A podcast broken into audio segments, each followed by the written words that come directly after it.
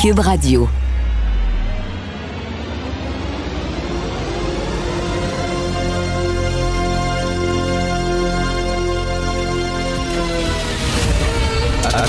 Attention, cette émission est laissée à la discrétion de l'auditeur. Les propos et les opinions tenues lors des deux prochaines heures peuvent choquer. Peuvent choquer. Oreilles sensibles s'abstenir. Richard Martineau. Martino. Un animateur pas comme les autres. Richard Martineau. Cube Radio. Bon jeudi tout le monde. C'est bien compliqué Noël cette année. Il va-tu avoir un Noël? Il y en aura-tu pas? On va être combien de personnes à la maison? Pourquoi pas au resto, etc. C'est super compliqué. Moi, je dis, skippons Noël. Passons par-dessus Noël. On va reporter Noël cet été, l'été prochain. Hein. On va tous être vaccinés, je l'espère. Tout va être correct. Donc, on va pouvoir célébrer Noël du campeur, tout le monde, en juillet prochain. Puis, il n'y aura pas de Noël cette année. Ça vient de finir. Alors, page 12 du Journal de Montréal aujourd'hui, des blouses payées trois fois le prix. Ben oui, ben oui, ben oui, on a de l'argent en masse. Pourquoi, pourquoi payer moins cher quand on peut payer plus cher? Il y en a de l'argent, on en fait pousser, il n'y a aucun problème. Alors, on a acheté des blouses, euh, trois fois le prix en Chine parce que supposément la situation était urgente. On avait besoin à tout prix de blues, à tout prix, donc on n'avait pas le temps de faire un appel d'offres. Non, non, non, c'est trop urgent. Quelqu'un avait un contact là-bas. Oui, oui, je connais une entreprise, blablabla. Ah ouais, paf, on commande tout de suite les blues. Pourquoi pas faire un appel d'offres? La pandémie, elle a le dos large, l'urgence, le dos. Tu fais un appel d'offres. Nous avons besoin de blouses. Nous avons besoin de masques. Est-ce qu'il y a des entreprises, parce que là, le gouvernement, les fonctionnaires ne savent pas, ils n'ont pas des contacts partout. c'est une façon de dire, ben, est-ce qu'il y a une entreprise qui est capable de nous fabriquer des blouses et des masques à un prix intéressant? Puis là, là les, entreprises, ben, ils ça parce qu'ils veulent des contrats. Ils regardent les journaux. Hey, on va bider. Puis là, ils bident. Puis là, tu dis, ben là, hey, c'est une bonne entreprise, puis il fait pas cher. Puis en plus, c'est fait ici, par les entrepreneurs d'ici. Là, il y a des entrepreneurs québécois qui disent, tabarnouche, on aurait pu faire les, les, mêmes blues beaucoup moins chers. On les aurait fait. Ben non. On a donné un contrat sans appel d'offres. Ben oui, mais c'est notre argent. Il n'y a aucun maudit problème. Trois fois le prix, aucun problème. Hein? Le REM, il va être beau avec des wagons euh, faits par une entreprise française en Inde qui vont rouler sur des piliers avec du béton américain. Ben oui, hein, acheter local, c'est très important d'acheter local. La langue française, bon, on en parle, c'est très le fun. C'est très le fun qu'on en parle enfin ça faisait longtemps qu'on n'avait pas parlé de la situation du français au Québec. Là, ça devient une histoire de première page, tant mieux. Il y a une solution pour assurer la pérennité du français et pour stopper le déclin du français au Québec. Une solution, mais il faut être courageux et il faut accepter de se faire insulter. Cette solution-là, c'est de rendre la vie plus difficile aux gens qui ne connaissent pas le français.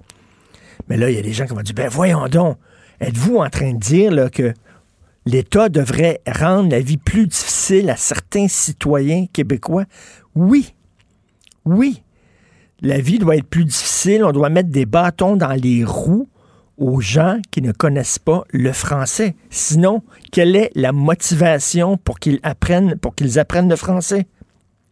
Si tu peux grandir, étudier, travailler, te divertir, avoir des relations avec le gouvernement, des services, obtenir des services en anglais, quelle est la motivation pour toi d'apprendre le français? Il n'y en a pas. Alors, ce qu'il faut, c'est que ces gens-là disent, ben, coudon, c'est bien compliqué. Il faut que j'apprenne le français pour travailler, il faut que j'apprenne le français pour étudier, il faut que j'apprenne le français pour obtenir des services. C'est bien compliqué, mais je pense que je vais apprendre le français. C'est la seule façon. Mais là, c'est certain que les gens hein, dans the rest of Canada, ils vont dire tabarnouche, c'est une gang de fachos au Québec. Ils imposent une langue, ils facilitent la vie à des gens qui parlent le français puis les autres. Ben oui, mais c'est la seule façon. Parce que je ne vois pas pourquoi, si un immigrant, un fou d'une poche, Les immigrants viennent ici, un fou d'une poche, tu es capable de tout faire en anglais. Mais pourquoi t'apprendrais le français?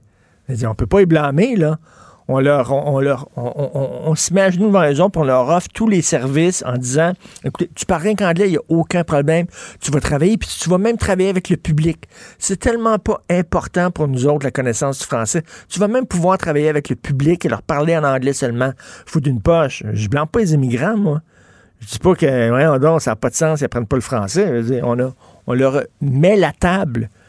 Donc, il va falloir, à un moment donné, serrer la vis. On va parler un peu plus tard euh, avec euh, une personne qui a écrit une lettre ouverte dans la presse, la presse concernant les propos de Sylvain Guilbeault, ministre du patrimoine, Sylvain Guilbeault, qui était, euh, à tout le monde en parle, et qui a dit notre droit s'arrête là où la blessure de quelqu'un commence, en disant, ben avant de filmer, avant de faire un dessin, avant d'écrire, il faut que tu prennes en compte, que tu tiennes compte de la susceptibilité de tous et chacun, ce qui est complètement débile. Alors cette personne-là a écrit une lettre d'opinion en disant, ben là, voyons donc, là, on va retirer certains livres dans les bibliothèques parce que ça blesse et ça offusque certaines personnes. Moi, un de mes films préférés que j'ai vu je sais pas trop combien de fois, c'est Clockwork Orange. Orange Mécanique de Stanley Kubrick. J'adore ce film-là. C'est un film extrêmement violent. Une gang de délinquants qui font des viols et tout ça. C'est vraiment très violent, mais ça pose d'excellentes questions sur la nature humaine. Il y a des gens qui seraient très choqués par ce film-là et qui voudraient le retirer. Donc, ça veut dire il faut tenir compte de la susceptibilité de chacun voyons, non, ça n'a pas de sens. Ça n'a aucun mot de sens. Là, c'est-à-dire que j'ai vu à un moment donné euh, au Musée des Beaux-Arts une exposition du photographe Robert Mapplethorpe. Je ne sais pas si vous connaissez Robert Mapplethorpe, mais qui, euh, qui était euh, le chum de Patti Smith, entre autres, et qui est mort du sida dans les années 80-90. Et il faisait des, des photos assez rock'n'roll des photos de gens sadomaso. Là, il y en a un à un moment donné, il, est en cuir, il y a des bottes en cuir, le gars, puis il y a un fouet dans le cul. Il y a un fouet qui est rentré dans le cul. OK?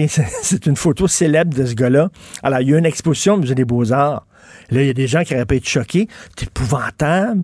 Je trouve que ça va contre, voyons donc, mes valeurs. Donc, euh, est-ce qu'on aurait dû censurer cette exposition-là sous prétexte que ça aurait choqué certaines personnes? À un moment donné, là, la culture là, de l'offense, la culture des émotions, de respecter les émotions de tous et chacun, c'est complètement débile. Et que le ministre du patrimoine, qui est un peu l'équivalent, c'est le ministre de la culture, là, qui dit ça.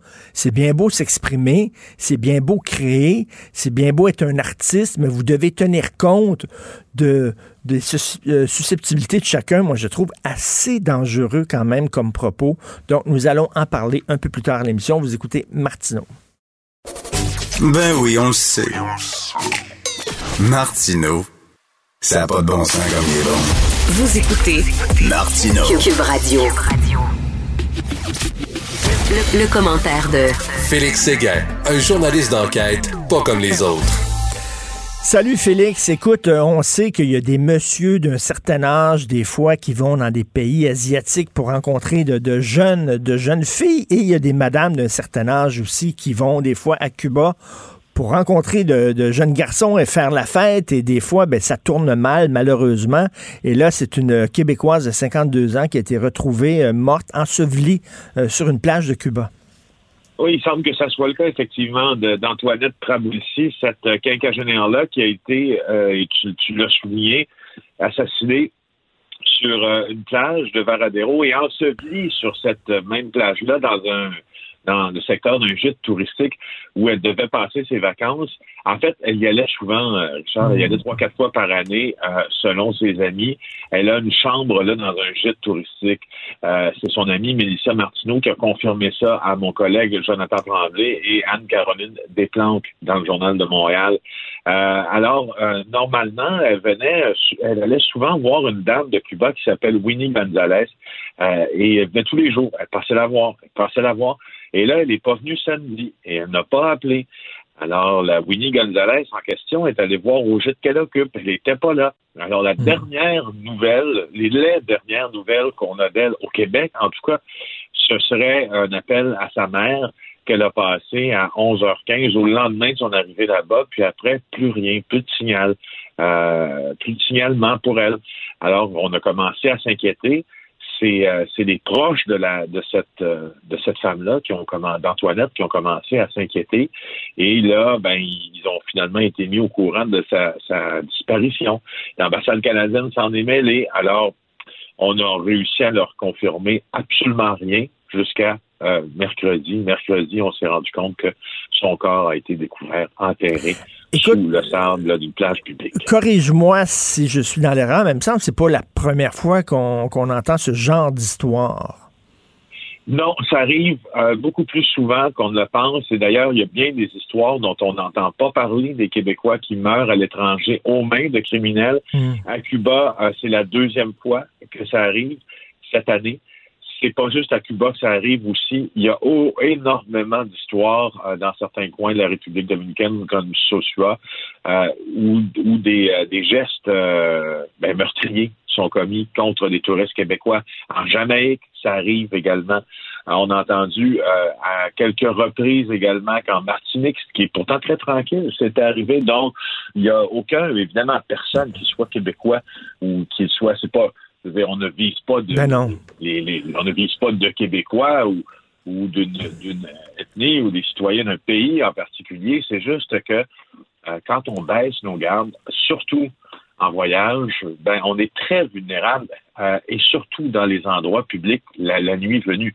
Euh, ce que j'ai compris des cas qui s'étaient déroulés, il y avait un cas de faire confiance aussi à des gens qu'on ne connaît pas nécessairement. Et ça, je veux dire, c'est un comportement qu'on un comportement ici que l'on adopte souvent. Hmm. Faire confiance à des gens qu'on connaît, les gens doivent gagner notre confiance pour qu'on puisse euh, euh, accepter hmm. telle ou telle proposition. Mais, mais, tu disais. la garde en voyage. Ben c'est ça, tu disais exactement baisser la garde. Euh, quand tu es à Montréal, tu fais attention, tu es chez toi, tu fais attention, mais tu es là-bas, t'es sur le party, tu prends un petit peu plus d'alcool que tu prendrais dans la vie de tous les jours, euh, t'as du fun, etc., tu baisses la garde et euh, euh, des fois, ça peut être extrêmement dangereux. Euh, on ne sait pas ce quel serait le motif. Est-ce que c'est un motif là, pour on l'a volé, on voulait de l'argent? Est-ce que c'est une agression sexuelle? sauf erreur, Charles, c'est pas une femme qui doit avoir beaucoup d'argent. Elle ben était femme de ménage. Alors, elle ne devait pas se promener avec une fortune. On n'a aucune idée du, du mobile. Puis je reviens en terminant sur, euh, sur la baisse de la garde, justement. Il y a aussi une autre chose qui arrive quand on prend l'alcool, comme tu l'as souligné, puis qu'on baisse la garde, c'est qu'à la base même, quand on n'est pas chez nous, il nous manque aussi des repères culturels, ben des repères de sécurité. Donc, on, on, on, on, pense qu'on est, surtout si on a bu un peu, puis euh, euh, on, pense qu'on est peut-être un peu plus on fait un peu plus partie de la gang qu'on fait partie nécessairement, tu vois. Puis on connaît ça, on se dit, eh ben oui, moi, ça fait six, sept fois que je viens ici, je connais ça. La réponse, c'est non. Parce qu'une culture, ça s'apprend en y demeurant longtemps, mais hmm. euh, on, a, avec la perte de ces repères-là, souvent, ben, c'est notre vie qui, est en ben, Exactement. Puis des fois, il y a des coins du pays que tu connais pas vraiment, qui sont des coins dangereux. Les gens là-bas savent que oh, si tu vas dans ce coin-là, ça peut être extrêmement dangereux. Toi, tu le sais pas, tu connais pas, etc. Donc, euh, et donc, malheureusement, donc cette femme-là qui était, euh, son corps a été découvert par, euh, découvert par euh, un, garçon de 15 ans, je crois, qui passait sur la plage et qui a vu un de ses membres dépasser du sable. C'est assez, assez ignoble comme fin. écoute, tu veux nous parler de JE. Ce soir, c'est un reportage, en fait, une enquête sur les 25 ans d'un double meurtre. Oui, j'aimerais bien ça parce que ben, je me suis rendu à Gaspésie au début de l'été alors euh, qu'on sortait de la première vague de la COVID, avec les sœurs Joanne et Manon Vallée, qui sont-elles les enfants du couple euh, Victorien et Claudette Vallée, donc ce qu'on a, ceux qu'on appelle le couple Servant-Vallée, qui a été assassiné en 1995 à Saint-Joachim-de-Tourelle. C'est maintenant fusionné avec Sainte-Anne-des-Monts. C'est une, c'est une histoire de meurtre irrésolu mmh. comme on en voit peu. Euh, parce que d'abord, c'est un double meurtre irrésolu. Ça se passe pas souvent. Et de deux, parce que ça se passe dans un, parfois, un tout petit coin de pays où tout le monde a une partie de la réponse et c'est le silence qui plombe ces gens-là qui est, qui est difficile à tenir. Vous allez voir, d'ailleurs, on a préparé un extrait de l'émission de ce soir. OK. Selon vous, est-ce que votre frère a participé au meurtre de vos parents? Oui. Je suis convaincu de ça parce que euh, il n'a jamais parlé de nos parents à ses enfants. Il n'a jamais participé aux recherches de nos parents. Il m'a dit que les enquêteurs l'avaient piqué, il avait montré des photos, il avait donné des coups de pied. Il dit il n'y a rien qu'ils n'ont pas fait, mais j'ai pas répondu parce qu'il dit plus on parle, plus on se calme. JE a tenté d'obtenir une entrevue avec lui. J'ai interviewé beaucoup de gens, puis j'aurais aimé ça que vous participiez. La raison fort simple, c'est que il faut que ce crime-là soit puni, en fait. Je peux pas participer. Pourquoi? Écoute, quel aurait été le motif? La vengeance, quoi? Écoute, les policiers euh, dans ça croient que le motif, euh, c'est un motif financier. Victorien Vallée était un homme d'affaires extrêmement prospère euh, de Saint-Joachim-de-Tourelle. Il avait des parts dans une usine euh, de pêcherie. Il avait également une compagnie de fer ornemental et il était aussi professeur à la polyvalente de Sainte-Anne-des-Monts dans la section euh, des métiers. Là. Je crois qu'il enseignait la soudure, si ma mémoire est bonne. Euh, et il semble, selon ses proches, que Victorien Vallée traitait de l'argent aussi. Donc, ça faisait partie, si tu veux, de la de la courte pointe de ses activités financières. Souvent, quand des gens ont de l'argent, ils choisissent d'en traiter à un taux un peu plus élevé que les banques. Alors, ça, ça, leur, ça leur garantit certains revenus si les gens payent. Alors, il y a cette euh, euh, hypothèse-là. Mais sais-tu qu'est-ce qui est complètement débile dans cette affaire-là de Saint-Joachim-Tourelle? C'est que la police connaît les suspects. Et il manque un petit, petit, petit bout de preuve pour les accuser. Alors, c'est pour ça qu'on s'est intéressé à cette affaire-là. Euh, tu sais, c'est pas. Faut le dire, Richard, faut le dire. Il y a quelque chose. Euh, il y a quelque chose d'assez convenu dans le type de documentaire euh, qui, qui, qui, est très populaire à la télévision, là, le true crime. Je sais pas si tu es d'accord. Ben oui, moi, ben oui. À un moment donné, c'est que tu, tu, tu redis, tu, racontes un peu la même histoire, tu changes les acteurs. Je le dis avec tout respect pour les gens qui ont perdu des, proches, mais euh, ça, ça rime, si tu veux, un peu toujours à la même chose. Mais dans le cas de Saint-Joachim Tourelle, euh, c'est venu euh, chercher, piquer notre curiosité parce qu'il y a des éléments qui sortent un peu justement du, du canevas traditionnel de, ce, de, ce, genre d'émission journalistique. Il y a d'autres choses à chercher euh, que, le, que, le qui a tué, simplement. Parce que le qui a tué, on, on le connaît un peu. Ce qu'on va découvrir ce soir, c'est que ces, ces suspects-là, on les a rencontrés, au fond. Puis là, vous en avez entendu un qui avait été un des suspects, mais il y en a d'autres aussi. Il y a plusieurs suspects dans ce meurtre-là et on les a rencontrés aussi. Donc, ça nous a amené dans des. Pour ça qu'on a choisi de s'attarder là-dessus, c'est que ça nous a amené à gauche, à droite. C'était pas monolithique comme là. Et c'était un petit village, tu le dis. Est-ce que les gens se souviennent encore de cette affaire-là? sûr. Imagine-toi, Richard, grandir, toi, dans un village. Imagine-toi, là, en 1995, t'as, euh, je, je sais pas, moi, euh, 16 ans, et puis, euh, ou t'en as 20, ou t'en as 30, et puis, le seul meurtre euh, qui survient en Gaspésie au cours des dernières années arrive dans ton petit village de quelques centaines de personnes, puis tout de suite, les regards se portent sur des gens du village comme, en est, comme pouvant en être les coupables. Alors, c'est bien sûr que ça vient écoute, on, on, dit justement à Tourelle, puis on parle avec une journaliste indépendante qui vient de là, puis qui a suivi cette affaire-là, qui est vraiment très bonne, Joanne, qu'elle s'appelle aussi.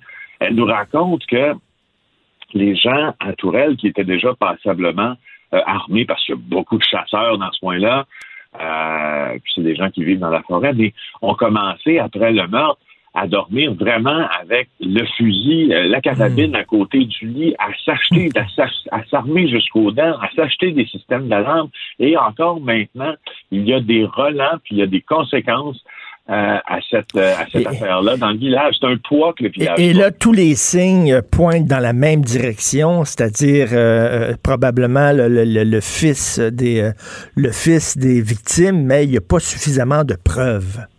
Ben, c'est ce que la police dit c'est ce que la police nous dit. C'était pas nécessairement cette preuve pour accuser ces gens-là, mais ils ont été des suspects. Euh, et euh, en fait, aussi, quand on fait des, des, émissions à ces dates anniversaires en question, c'est aussi pour, euh, pour que les langues se délient. Mm. Euh, puis espère-t-on pour pour que les, les, les sœurs Vallée euh, puissent euh, vivre en paix, parce que ce sont deux, deux sœurs qui ont parlé dans le, dans le, dans, dans le film. Est-ce que tu espères finalement, quand tu fais ce genre de reportage-là, puis tu es journaliste, ce que tu espères, c'est que tu arrives avec soudainement de nouveaux, de nouveaux indices qui font que l'enquête repart? Ben oui, c'est justement. Puis les nouveaux indices, en fait, tu c'est rare en maudit, Richard, dans ces affaires-là, que tu apprends quelque chose à la police. Mm. C'est Mm. assez rare parce que là, ils sont, à un moment donné, là, dans le cas de, de, du meurtre de Saint-Joachim de Tourelle, là, il y avait 10% du village qui était sous écoute électronique. Ça te donne ça une idée?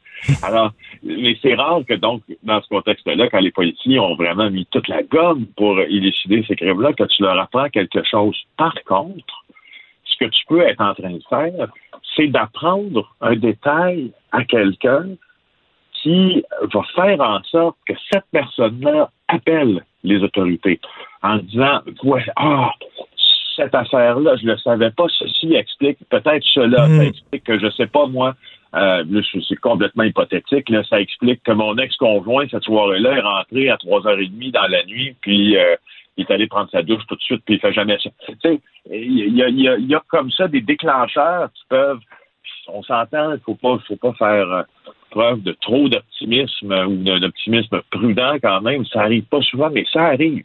Il y a un petit élément dans un reportage qui fait en sorte qu'une enquête. Alors, j'aimerais beaucoup euh, pour les sœurs. euh, Ben oui, on l'espère. Euh, on, on- on va bien sûr regarder ça ce soir. C'est à TVA ce soir? Oui, oui, c'est à TVS. C'est à. Plus de l'heure. Je pense que c'est à 21h. 21 heures, parfait. Écoute, en terminant rapidement, il nous reste une minute. Alors, la mafia qui se lance dans, dans, dans le, le Purel. Hey, c'est trop bon. Vincent Laroche, mon, mon collègue qui a sorti cette nouvelle-là, Stefano Solicito, euh, qui est un chef- le chef de clan sicilien de la mafia montréalaise, fils de Rocco Solicito. Euh, il semble là, qu'il est en train de s'intéresser justement euh, à une nouvelle marque de gel désinfectant pour les mains qui s'appelle Canadian Pure. Et, euh, et c'est un projet qui a vu le jour en avril. Et puis on voit que l'entreprise a décollé le 4 juin, puis que Solicito est devenu un des actionnaires euh, peu longtemps après. Alors, je trouve intéressant de mentionner que quand il y a une pièce à faire, le crime organisé, mon Richard, n'est jamais. Ben oui, tout à fait. Les autres euh, blanchissent l'argent et nous aident à désinfecter les mains. Alors, euh, merci beaucoup. Merci, Félix Séguin. On regarde bien sûr ça, JE, ce soir. Merci. Excellente journée. Bonjour. Le true crime est de plus en plus populaire. Cube Radio. Cube Radio. En direct à LCN. Salut Richard. Salut Jean-François. J'adore ta référence à qui dit vrai ce matin dans le Journal de Montréal, l'émission populaire des années 70. Euh, tu, tu te demandes que, tu dis dans le fond que le vrai Parti libéral du Canada se Ben lève. oui, à l'époque, hein, c'était pas TVA, c'était Télémétropole. On se souvient Oui. avec euh, Réal Giguère et Serge Belair et Anita Barrière. Donc, il y avait le quiz qui dit vrai. et il y avait trois personnes, par exemple. Je suis Jean-François Guérin, je suis plombier. Je suis Jean-François Guérin, plombier. Puis là, le troisième. Et là, il fallait poser des questions et trouver c'était qui le vrai Jean-François Guérin, plombier. Donc, là, c'est vraiment, là, qui est le vrai Parti libéral du Canada? Parce que d'un côté, il y a une députée, Emmanuel Ambropoulos, euh, qui a dit lors d'une rencontre virtuelle, écoutez, du comité des langues officielles, c'est pas rien, qui a dit qu'elle ne croyait pas au déclin elle faisait ça comme ça, du français au Québec. Et là, c'est Chelsea Craig. C'est pas n'importe qui, c'est la directrice du Parti libéral du Canada. C'est pas un deux de pique au Québec, là. Donc, elle qui a écrit euh, sur Twitter un message qu'elle a effacé entre-temps, c'était le 11 septembre dernier, que la loi 101, pour elle, était une loi oppressive. Donc, euh, d'un côté, il y a ça le Parti libéral anti-loi 101, anti-protection du français, et de l'autre, Mélanie Joly, qui est en train d'éteindre des feux toute la semaine en disant non, non, non, au Parti libéral, là, ça nous tient à cœur le français. Je pense que Mélanie Joly n'a pas envoyé le mémo à tout le monde, parce que visiblement, ces deux filles-là n'avaient pas reçu le mémo. Donc, que le vrai Parti libéral du Canada se lève. Et moi, je dis, si Mme Lambropoulos et Mme Craig n'ont pas hésité une seconde à dire le fond de leur pensée sur la loi 101, c'est qu'elles savent qu'il y a beaucoup de gens au Parti libéral du Canada qui pensent comme elle. C'est sûr et certain. Donc, moi, j'aimerais savoir, là, il y a comme un, un schisme au sein du Parti libéral du Canada. Il y a le Parti libéral qui dit non, non, non, nous autres, la loi, fran- la, la- la loi 101, la langue française, et de l'autre, donc, que le vrai Parti libéral se lève. Et là, il y a une, une motion, une proposition du Bloc québécois hein, qui demande là, Ben oui. à ce qu'on Hey, donne... c'est rare qu'on a parlé de la situation de la langue française à la Chambre des communes. Mais non, c'est très rare. là. Heureusement, grâce à ce dossier du Journal de Montréal, du bureau d'enquête. Mais là, donc, on dit on devrait au Québec accorder la citoyenneté canadienne seulement aux citoyens qui ont une connaissance suffisante du français. Et là, ça va être. euh, On va discuter de ça au cours des prochains Et là, on va savoir ce que le Parti libéral du Canada a dans le ventre. On va voir si les bottines suivent les babines. On va voir s'ils sont vraiment pro-français comme ils le disent. Et donc, euh, qui est le vrai Parti libéral? Est-ce que c'est celui-ci? Est-ce que c'est celui-là? On le saura après cette vrai. plage publicitaire. qui dit plage publicitaire. J'adore ça. Hey, Richard, on est en train de se, se bricoler une espèce de période des fêtes. Euh, on ne sait pas trop à quoi ça va ressembler encore. On va savoir davantage dans les écoles en fin de journée. Toi, tu te demandes pourquoi pas Noël au resto? Ben là, on nous dit, on, on va pouvoir recevoir, je crois, si je comprends bien, le 10 personnes à la maison. On va pouvoir être 10. là. Regarde. Ouais. OK, bon, on va comparer la situation chez moi puis la situation au resto. OK? Chez moi. OK, je suis en train de faire la cuisine. OK, là, ça demande beaucoup d'imagination de ta part, je le sais. De bon. Je suis en train de faire la cuisine. Et le beau-frère arrive dans la cuisine avec un verre de vin puis il postillonne dans ma sauce à spaghetti. OK, là? Alors, il y a ça au resto. C'est pas moi qui fais la cuisine, ce sont des gens qui ont un masque et une visière. Chez moi, c'est moi qui va servir les plats, moi puis ma blonde, on va aller, tante Paulette, puis ma mère, puis tout ça, blablabla. Au resto, c'est quelqu'un de masqué qui va servir les plats. Chez moi, si quelqu'un est un petit peu trop sous, puis tout ça, puis à un moment donné, là, oublie le 2 mètres, puis me parle à deux pouces du nez, là, bon, on va oublier peut-être les règles. Au resto, il y a des gens qui vont avoir la tête froide, il va y avoir un gérant, il va y avoir une hôtesse qui va nous rappeler à l'ordre.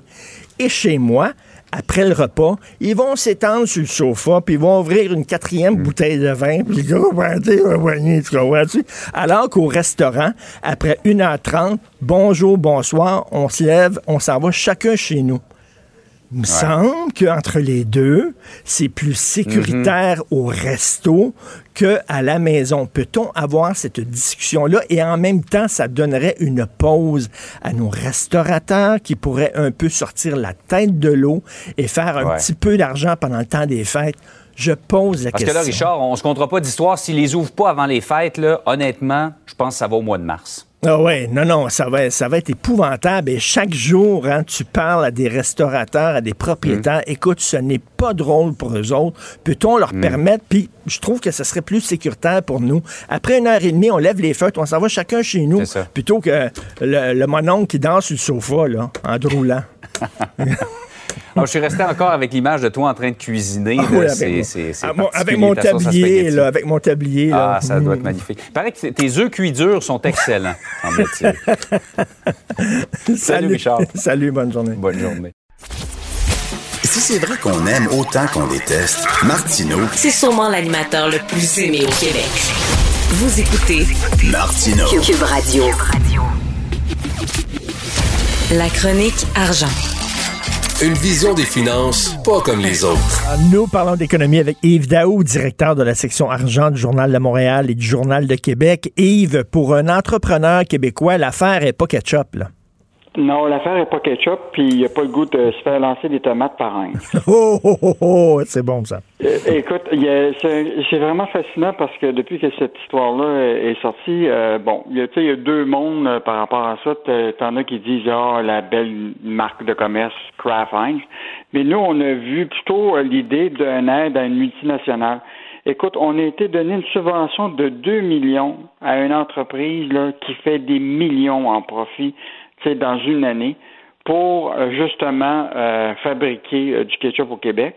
Et euh, donc, euh, évidemment, euh, on est dans la période de l'achat local. Oui. Et aujourd'hui, le ministre de l'Agriculture va annoncer justement 157 millions pour l'autonomie alimentaire au Québec pour qu'on achète local. Et là, on va donner 2 millions à une compagnie multinationale. Mais il y en a un qui, lui, s'était déjà installé à fabriquer du ketchup au Saguenay.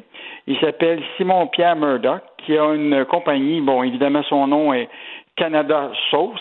Mhm. Et lui avait profité à l'époque quand euh, euh, Heinz avait fermé son usine en Ontario, qui avait été euh, ça avait été épouvantable parce qu'il y avait une, ville là-bas qui s'appelle Leamington qui avait perdu tous les jobs qui étaient là Ah, au complet. Et lui, il avait vu une opportunité. Et donc, il s'est lancé dans cette business-là. Mais aujourd'hui, il est distribué dans tous les IGA.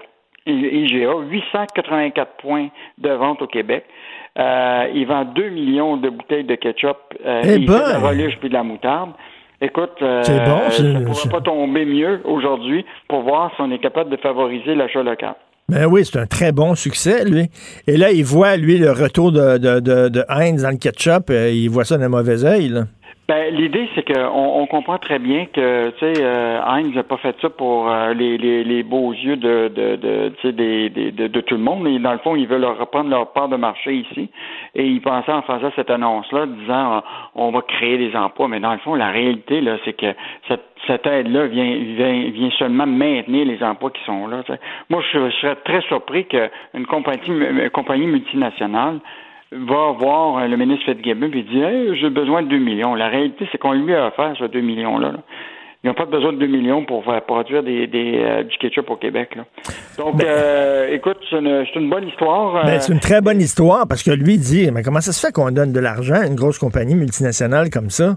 Alors Écoute, que moi, je fais du ketchup, ça marche, mon affaire? Ah ouais. Ben, Mais- Là, ce qui va être important, c'est, tu sais, il faut que les bottines suivent les babines. là. Donc, on va voir si les détaillants, euh, québécois vont euh, justement embarquer, puis ils vont peut-être dire, on fait de la place à ce produit québécois-là.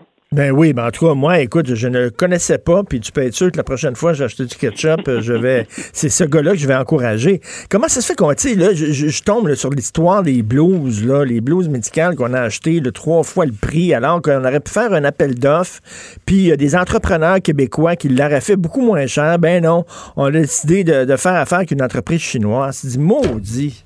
Ben, en fait, l'idée là, c'est que je pense que le, tu sais, je pense que le gouvernement Legault va être placé devant ce, ce, ce fait-là bientôt. Là, Euh, c'est que il a annoncé que l'achat québécois est important, que manufacturer au Québec puis pas manufacturer en Chine, que le, Québec, le, le gouvernement du Québec achèterait québécois. Ben là, chaque geste va compter là, à partir de maintenant. On avait sorti cette histoire-là là, tout récemment qu'il y avait des une compagnie euh, de, de, de, de- dans la région ici là, qui, qui disait euh, qu'il avait fait des visières euh, pour euh, et qu'il a appelé 25 fois au ministère de la Santé sans avoir de réponse. Et, donc, et, et bon, l'univers, de- évidemment, de l'achat par le gouvernement, c'est, c'est gros, on le sait, le ministère de la Santé, là. Mais, euh, mais je pense qu'ils vont devoir faire une espèce de registre, tu sais, de, de, de, de toutes les compagnies manufacturières au Québec. Tu sais, cette compagnie-là produit ça. Cette Ben, cette ben, tout compagnie à fait. Yves. Et là, à partir de là, on va, ils vont pouvoir le voir. Mais tu as tout à fait raison, parce que là, actuellement, c'est certain qu'ils ne peuvent pas connaître tous les entrepreneurs, Ben tous les, les, les, les, les- les gens qui font des masques, qui font le bon, ils savent pas. Là. La meilleure façon de le savoir, c'est que tu fais un appel d'offres, puis là, les entreprises euh, bid, tu sais, comme euh, proposent, mais, mais comme tu dis, un registre. Effectivement, là, un registre de tous les gens, là, qui, puis quand tu as besoin de masques, quand tu as besoin de, de, de matériel médical, ben là, tu ce registre-là, puis bon, eux autres font ça, font ça, font ça. Puis l'autre affaire, c'est que, si, par exemple, on a besoin de tel type de produit au Québec, puis que ça va représenter des contrats, aidons ces entrepreneurs-là à bâtir leur entreprise pour que ça soit fabriqué ici, plutôt que d'attendre. Puis, tu sais, par exemple, là, ont- il va manquer de, de, de tomates de champ, justement, pour lui, là, pour faire de, de la, de la- de la production, pour qu'on n'aide pas des, euh, un- des, des producteurs à faire ça ici. Si quelqu'un a besoin de, je sais pas moi, 20 millions en infrastructure au Québec pour produire des tomates de champ qui va servir à ce producteur-là ici au Québec, ben, euh, aidons-les, lui, avant d'aider Heinz. Ben oui, tout à fait. Tout à fait. Écoute, Air Canada, moi j'ai vu cette nouvelle. Air, Air Canada songe à rembourser ses clients. Comment ça songe? Rembourser, point? Non, l'idée, c'est Air Canada pour rembourser, c'est Ottawa paie la facture. Donc, l'idée, c'est euh, moi, je vais rembourser quand les contribuables vont euh, sauver Air Canada. Écoute, euh, quand j'ai vu cette nouvelle-là ce matin, là, ils refusent vraiment de rembourser encore les clients. Rappelle-toi qu'ils doivent presque 2,4 milliards tu comprends-tu, Hmm. euh, actuellement de, d'argent euh, dans les remboursements? Euh, Transat en doit 600 millions. Euh, c'est sûr qu'eux autres, là, ils gardent ça. C'est un peu comme un compte de banque pour eux autres, hein, le, ce non-remboursement-là, parce qu'il faut encore qu'ils maintiennent un peu leur, le- le- le- leur entreprise à flot. Là. Euh, mais là, il y a dix jours, le ministre euh, de Garneau, il dit, moi, il dit, je suis prêt à les secourir c'est vraiment, euh, c'est vraiment un débat entre les compagnies aériennes là, euh, et le gouvernement, à savoir qui va payer. Mais il y en demeure pour moi qu'il y a beaucoup de gens encore aujourd'hui là, qui euh, Ben, ça, sont ça- pour rembourser. ben oui, ça traîne, ça traîne, ça n'a pas de Mm. sens. Alors que les compagnies françaises ont déjà remboursé l'argent, les entreprises, les compagnies aériennes euh, américaines aussi. intéressant de, de- de- du commentaire hier de- du PDG de Air Canada, là, Caroline Ravenisco, qui faisait une conférence ici à Montréal, c'est que euh, il dit qu'il était impatient de recevoir l'aide publique, mais que lui, dans son idée, c'est que le gouvernement ne devienne pas actionnaire d'Air Canada. Écoute, ça là, c'est. Rappelle-toi quand GM avait fait euh, faillite au Canada, le gouvernement fédéral était devenu actionnaire. Il a dit on va vous donner des millions de dollars, mais en échange, nous, on va être actionnaire. Puis après quelques années, quand si le, retour de l'industrie automobile fonctionne bien, on revendra nos parts de, de, de GM pour euh, et donc moi je pense que le gouvernement fédéral devrait faire la même chose aujourd'hui. Si on, est, on va sauver Air Canada, il va falloir absolument qu'on puisse en profiter quand ça va repartir. Ben oui, tout à fait. Merci beaucoup. Bonne journée, Yves Daou. Merci. Au revoir. Hey, une petite nouvelle comme ça que j'ai vue aujourd'hui dans le journal. La fin des photos, maton.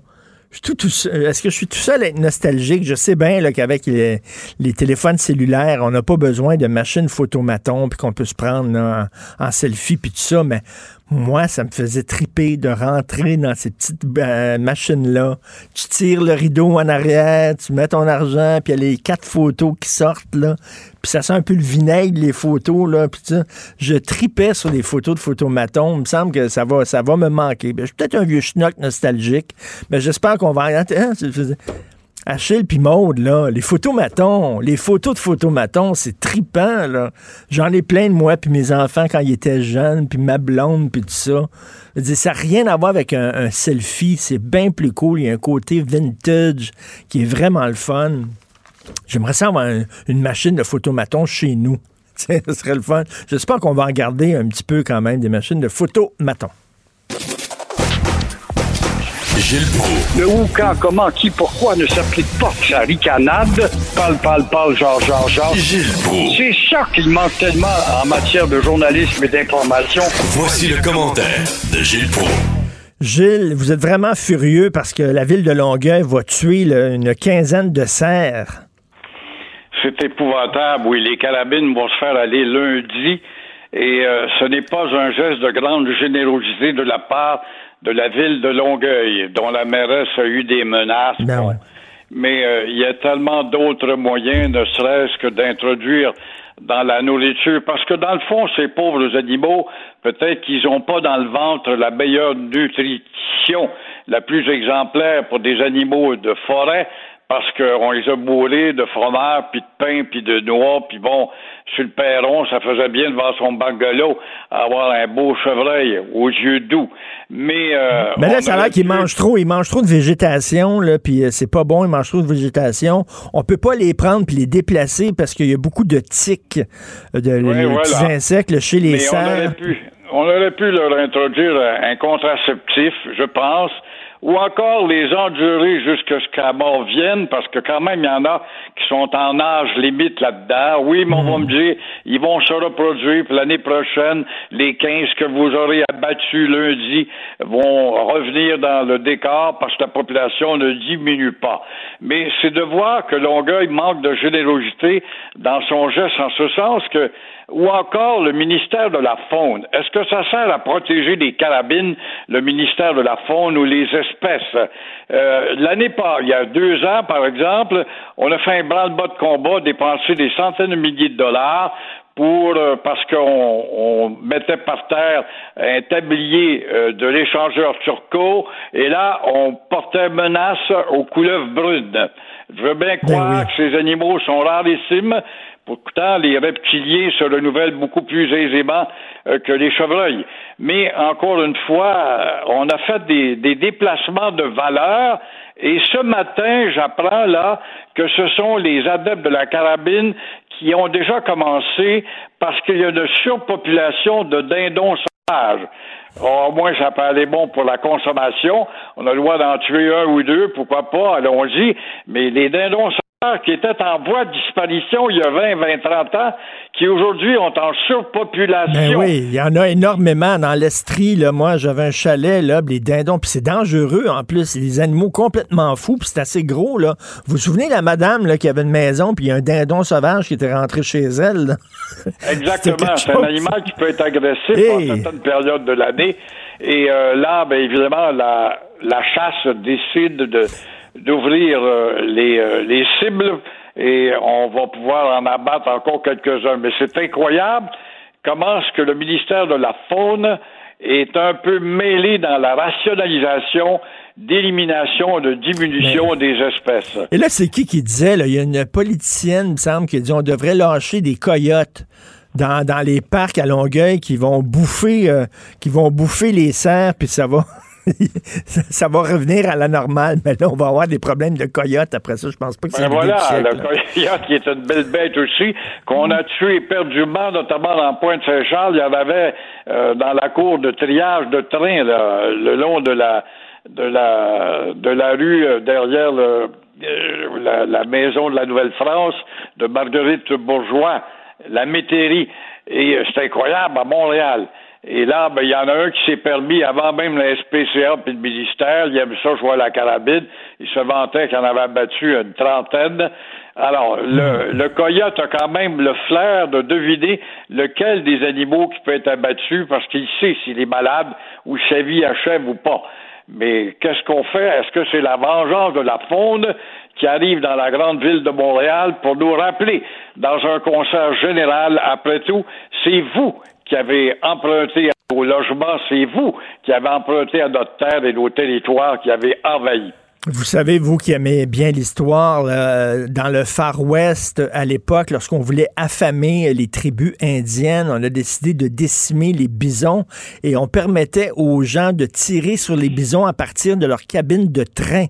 Donc, il y avait des concours, les trains roulaient en pleine prairie, les gens ouvraient la fenêtre du train avec leur gun, tiraient ces bisons à vue et celui qui avait tué le plus de bisons avait un prix une fois rendu à la gare. C'était complètement fou, ça. Ah, le débilisme était aussi euh, Teddy euh, Roosevelt, n'oublie pas, le créateur des grands packs de protection des animaux. On l'a baptisé Teddy par affection parce qu'il est tombé amoureux de l'ours et lui-même était un chasseur à carabine téléphonique, à- télescopique, pardon, pour abattre les animaux.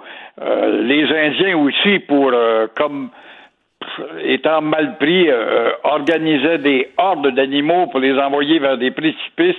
Alors, le charcutage a été épouvantable. Là, voilà, avec l'aide des parcs, ben, cet animal-là commence à rejaillir un peu. Alors là, vous voulez parler le Parti libéral du Canada. Ça a l'air que c'est bien important le français pour le Parti libéral du Canada. Bien, bien important. Ouais, quand on a vu ces deux espèces de folles de tête fêlées là, Parti libéral, section Québec, ça vit au Québec.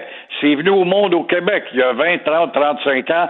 Ça connaît rien, mais ça a été élevé dans un maudit ghetto anglais et raciste ces bords pour avoir un répondeur où on répond même pas pour un député en français qui viennent de nous dire que ça a été une langue offensante. La loi 101 est une loi offensante. Qu'est-ce qu'ils qu'est-ce qu'elles font, ces deux idiotes-là, de Pierre Elliott Trudeau, qui en 82, avec sa charte, était pour offenser et diminuer l'influence de la loi 101 qui visait à protéger, tout en tenant compte de l'enracinement des Anglais depuis 200 ans. Alors, c'était pas offensant, ça, pas du tout. Alors, est-ce que vraiment on veut protéger la langue française au Parti libéral?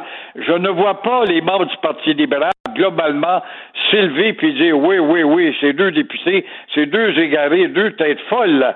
Il y a de l'hypocrisie derrière tout ça. Oh, j'ai été très étonné quand même. J'ai trouvé ça charmant Justin de Mélanie, la ministre des langues francophones, comme elle disait, mais ils sont rien que deux, et Justin a beau être le patron, ça serait beau de voir le granouillard derrière tout ça. Pendant ce temps-là, mon cher Richard, pendant ce temps-là, Legault va nous, il, aboutit pas avec sa maudite loi linguistique de Jolin. À Jolin, à qui on reproche d'utiliser le je et non le nous pour nous imposer la nouvelle loi rafraîchie, mais Legault ne dit rien. Il a envoyé un petit message ce matin, euh, hier, ça n'a pas de bon sens quand même de nous priver de notre droit à la langue française. Mais qu'est-ce qu'il va faire avec sa politique qui ne vient pas? Est-ce qu'il va euh, lancer une campagne de pub euh, à la la télé? Les radios ont tellement besoin de pub pour nous parler de la, bon, la beauté de la langue, comme la Société de Saint-Jean-Baptiste le faisait il y a 50 ans quand lui-même parle très mal français. Mmh, mmh. Tout il est à un fait. homme qui n'a pas de vocabulaire. Il répète le même vocabulaire 22 fois en 15 minutes.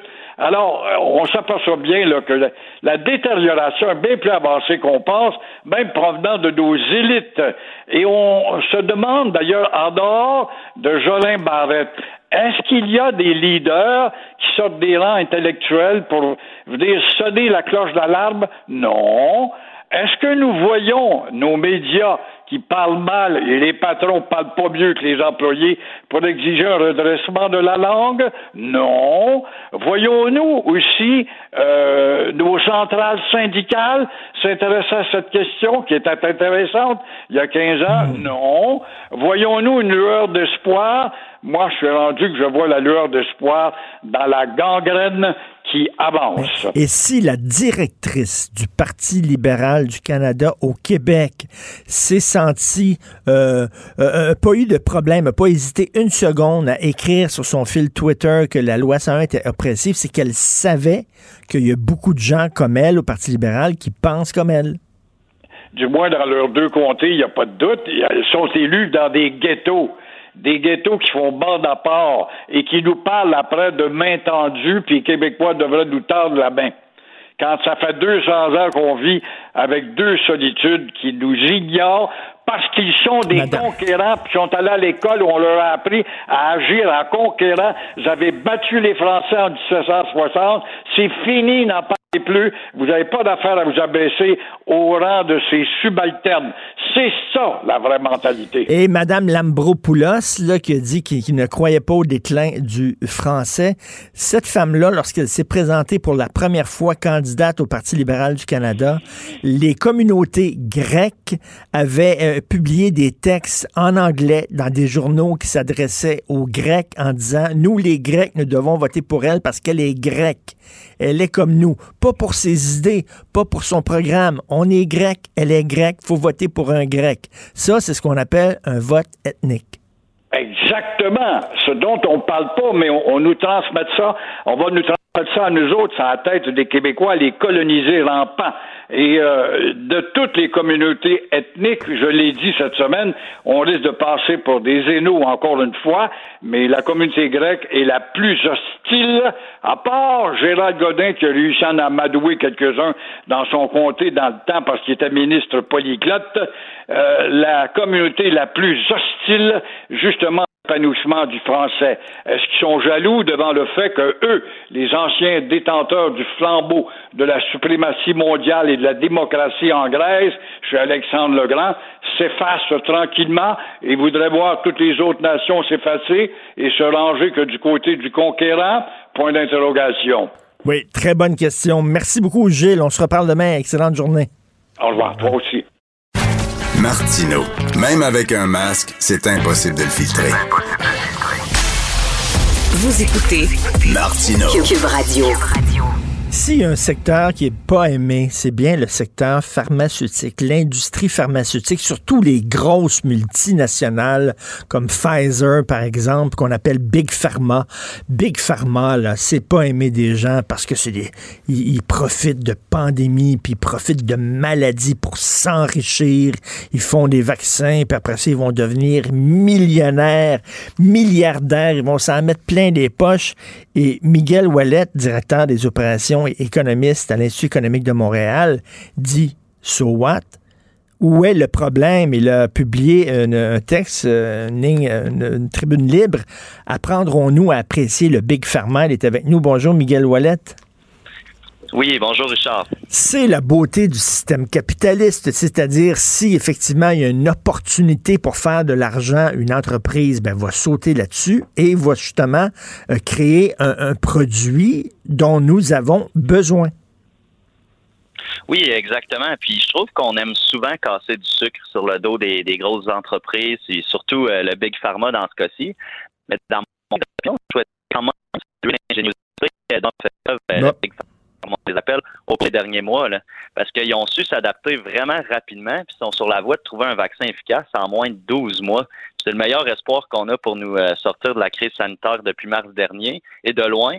Puis pendant ce temps-là, ben, il y a une bonne tranche de la population qui continue à les, à les haïr, comme on pourrait dire. Donc, c'est, je trouve ça un peu ironique. Puis là, ils vont faire, ils vont se mettre le 50 milliards de dollars dans les poches là, avec le vaccin, c'est ça? Il y en a souvent qui vont dire Ah, mais là, les entreprises ils veulent faire de l'argent avec la pandémie.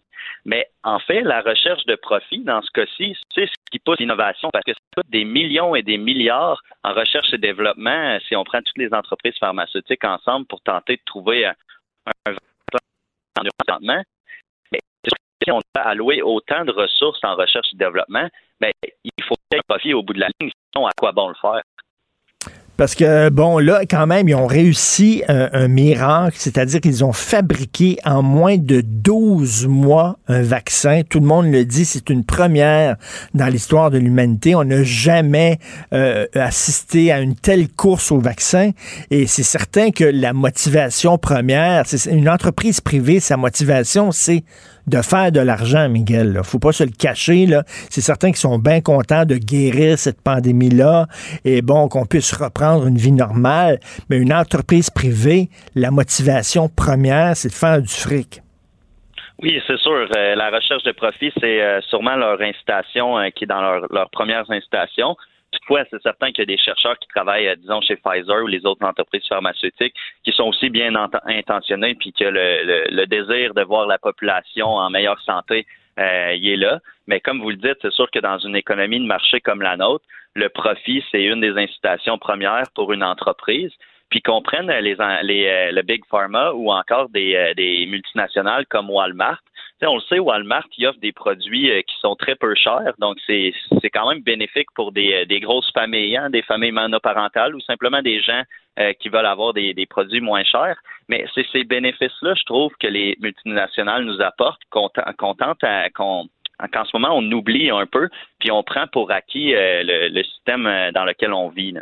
Oui, mais en même temps, là, bon, pour revenir à Walmart, là, si, bon, effectivement, euh, ils produisent, euh, ils distribuent, ils mettent en vente des produits très peu chers. D'un côté, pour le consommateur, c'est fantastique, mais pour que le produit soit euh, euh, qui coûte euh, si peu cher que ça, souvent, c'est parce que les conditions de fabrication sont épouvantables aussi. C'est des gens qui, tra qui travaillent dans des conditions épouvantables, ils sont mal payés, ils n'ont aucune protection, etc. Donc, il faut, il faut qu'il y ait un côté aussi moral dans le capitalisme. Mais c'est sûr qu'il y a un envers euh, de la médaille, ça c'est certain. Mais une chose qu'il faut pas oublier, c'est que présentement, euh, les consommateurs se tournent surtout euh, vers les entreprises pour leur dire qu'on veut des produits qui sont euh, plus éco-friendly, qui sont meilleurs pour l'environnement, que les gens qui travaillent pour ces entreprises-là sur d'autres continents soient mieux traités. Mais c'est ce qu'on voit présentement. Il y a un changement aussi de vision au sein de ces entreprises-là. Puis ça, c'est le marché qui amène ça. Euh, mais comme vous le dites, c'est sûr qu'il y a encore des gens, euh, disons en Inde, au Bangladesh, tout ça, qui vivent dans des conditions misérables. Mais il faut le dire que leur seconde option, c'est de retourner à l'agriculture parce que c'est le secteur premier dans ces pays-là. Mais est-ce que c'est mieux de travailler à l'agriculture ou de gagner quelques dollars américains? C'est plate à dire comme ça, mais c'est ça le changement. Ça va venir au fil des années. Puis, ben, malheureusement, ça ne peut pas arriver du jour au lendemain parce que si on disait euh, que tous les travailleurs dans le monde devaient gagner 15 dollars de l'heure euh, euh, d'ici demain, mais là, c'est sûr qu'on verrait des effets économiques catastrophiques. Mais au Hmm. fil des années, comme le Québec, on a réussi à sortir euh, de la pauvreté parce qu'on était pauvre au Québec, là, il n'y a pas si longtemps. Mais en ouvrant notre économie, puis en embrassant un peu ce système-là qui permet à l'entreprise privée, à l'entrepreneuriat euh, de prospérer, ben c'est ce qui est arrivé ici au Québec. Parce que si les entreprises là, qui étaient ici, qui étaient en Occident, qui étaient aux États-Unis, qui étaient au Canada, se sont établies en Inde, ben c'est, c'est bien sûr c'est parce que le- le- le- la main d'œuvre était moins chère. Si la main d'œuvre coûtait aussi cher qu'ici, ben ils seraient pas déménagés. Donc ils déménagent là-bas, la main d'œuvre est pas chère, ça permet soudainement d'avoir euh, des industries là-bas, des entreprises. Et ce que vous dites, c'est que à terme, à un moment donné, oui, au début, euh, ils ont peut-être des conditions salariales qui sont pas intéressantes, mais ils vont se regrouper, ils vont défendre leurs droits, ils vont peut-être créer des syndicats comme nous autres on a fait, et à un moment donné, ils vont revenir, ils vont monter à niveau avec nos, nos employés à nous. C'est ce que vous dites? Exactement, parce que mon plus grand rêve, ça serait que tout le monde sur la planète puisse manger trois fois par jour puis être riche. Mais malheureusement, en ce moment, ça peut pas arriver d'ici demain. Mais comme vous le dites, avec euh, l'émergence de certains syndicats dans ces pays-là, parce que oui, c'est nécessaire les syndicats dans certaines euh, situations, euh, ben ces, ces, ces travailleurs-là vont pouvoir avoir de meilleures conditions. Puis on le voit déjà en Chine présentement, qui ont ouvert un peu leur économie. Ben là, il y a beaucoup de Chinois qui sont capables de sortir de la pauvreté. Puis ça va arriver dans le moyen à long terme. Euh, puis c'est ce que je souhaite sincèrement. Puis grâce à un peu à, à l'Occident, qu'est-ce que nous on fait, c'est qu'on dit aux entreprises justement, on veut que vous soyez euh, plus éco-friendly, qu'il y ait des meilleures conditions de travail. Puis là, ils n'ont plus le choix un jour les entreprises parce que sinon on va se tourner vers euh, les compétiteurs qui font plus attention. Oui, mais ça arrive régulièrement. C'est arrivé il n'y a pas très, très, très, très longtemps où on voit des usines dans des pays, là, des usines qui étaient absolument pas protégées, qui étaient, qui étaient infectes, qui, qui prennent feu. Euh, Tous les travailleurs meurent là-dedans. On apprend des fois que même il y a des enfants qui travaillent dans des usines comme ça. Euh, il y a- ils respectent pas l'environnement et tout ça. Et c'est arrivé dans l'histoire aussi, il faut le dire aussi, M. Wallet, que des grosses entreprises euh, qui étaient installées, je sais pas, en Amérique du Sud, par exemple, euh, dès que quelqu'un voulait défendre ses droits, un travailleur voulait défendre ses droits ou créer un syndicat, il se faisait abattre littéralement. Là. Ah, je suis complètement d'accord avec vous. Puis ça, c'est extrêmement triste. Puis je pense que les, gouvernements ont, leur rôle à jouer là-bas aussi pour euh, favoriser les meilleures euh, conditions de travail. Mais ça, c'est une, c'est une affaire qui, qui doit changer, bien entendu. Mais si on revient euh, au texte que j'ai publié, qui était euh, à propos des, euh, des big pharma, présentement, on voit que le fait que ce soit des multinationales, même si, comme vous dites, il y a un envers, euh, comme vous le dites, il y a un envers de la médaille, euh, c'est grâce aux économies d'échelle, grâce aux grandes sommes qu'ils peuvent investir, euh, qu'on va pouvoir se sortir de la crise sanitaire. Donc moi, le point que je voulais faire, c'est que c'est pas tout blanc ou noir les multinationales, mais c'est certainement pas tout noir ni en pandémie. Ils vont se faire beaucoup, beaucoup d'argent, faut le dire, euh, avec euh, la vente de ce vaccin-là. C'est- très correct. C'est- pour ça qu'ils ont travaillé très fort si rapidement parce qu'ils ont vu une opportunité financière. Cela dit, on espère, on espère qu'ils vont euh, aussi avoir le cœur à la bonne place. C'est-à-dire qu'il y a des pays où euh, il, y a, des gros cas de, COVID et c'est pas des pays riches et eux autres pourront pas se payer autant de doses de vaccins que nous autres. On espère que bon, ils vont moduler leur prix selon euh, la situation économique de certains, euh, certains pays. Là. Oui, c'est sûr. Puis je peux pas euh, parler pour eux, là. Euh, mais j'espère aussi que, que ça va arriver. Puis j'espère que tout le monde, euh, en fait, tous les citoyens du monde pourront se procurer une dose de vaccin euh, s'ils le désirent. Euh, donc, donc c'est certain. Mais s'il y a s'il y a bien des entreprises qui peuvent offrir des vaccins à bas coût, c'est ces grosses multinationales-là, étant donné qu'ils produisent tellement de doses de vaccins que le coût unitaire par dose diminue. C'est ça une économie d'échelle. Donc, euh, moi, si j'avais à miser sur ça, ça serait vraiment euh, sur eux en, en, me disant, bon, ben peut-être qu'ils vont euh, produire tellement de doses de vaccins qu'ils vont pouvoir diminuer les coûts, puis que ces pays-là vont pouvoir, vont pouvoir ensuite se les procurer. Là. On l'espère, mais en tout cas, se porter à la défense de ce secteur de l'économie qui est extrêmement mal aimé, ça prend quand même un certain courage. Donc, votre texte, apprendrons-nous à apprécier le Big Pharma de Miguel Wallet de l'Institut économique de Montréal. Bonne journée, M. Wallet. Oui, merci. Bonjour. Bonne journée. Martineau, il n'y a pas le temps pour la controverse. Il a jamais coulé l'eau sous les ponts. C'est lui qui la verse. Vous écoutez Martineau. Cube, Cube Radio.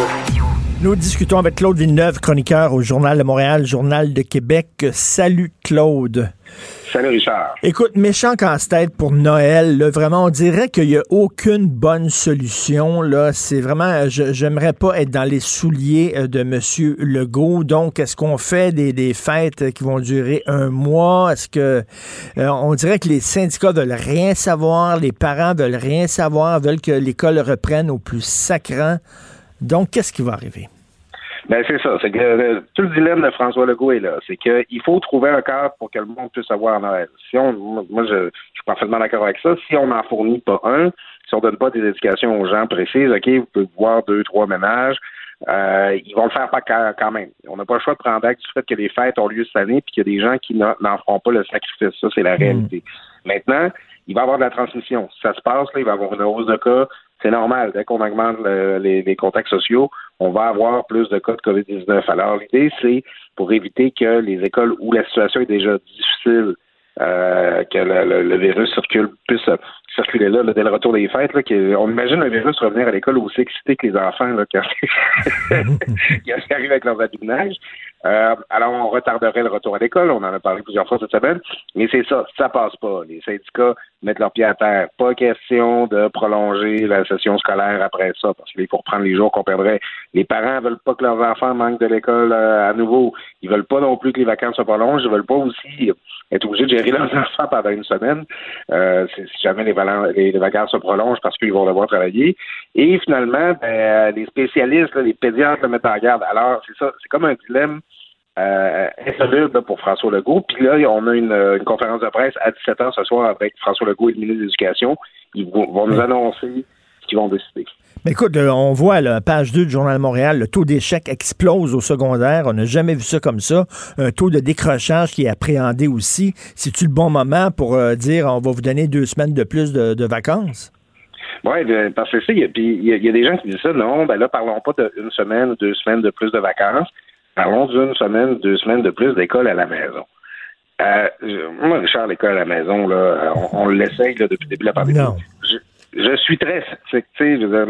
L'école, là, c'est pas juste là, de, de, de, de, regarder un professeur parler, que ce soit sur ton écran ou dans une classe, puis euh, de faire des exercices. qu'il dit, le, professeur, il faut qu'il puisse parler à ses élèves, voir qui est en difficulté. C'est dur pour les profs aussi là, de faire le suivi là, de, au-delà de 20 élèves là, par, par, à distance comme ça. Tu sais, je veux dire, l'école à la maison, c'est une bonne façon de passer le temps, là, mais je, ne suis pas sûr qu'on peut vraiment transmettre des acquis. Des non, t'accroches, t'accroches pas. Puis en même temps, écoute, les inégalités sociales, faut se le dire. Là, tu sais, euh, les familles où tu as plusieurs enfants, où euh, c'était des petits logements, c'est bien beau l'école à la maison quand chaque enfant a son bureau, son gros ordinateur, puis tout ça.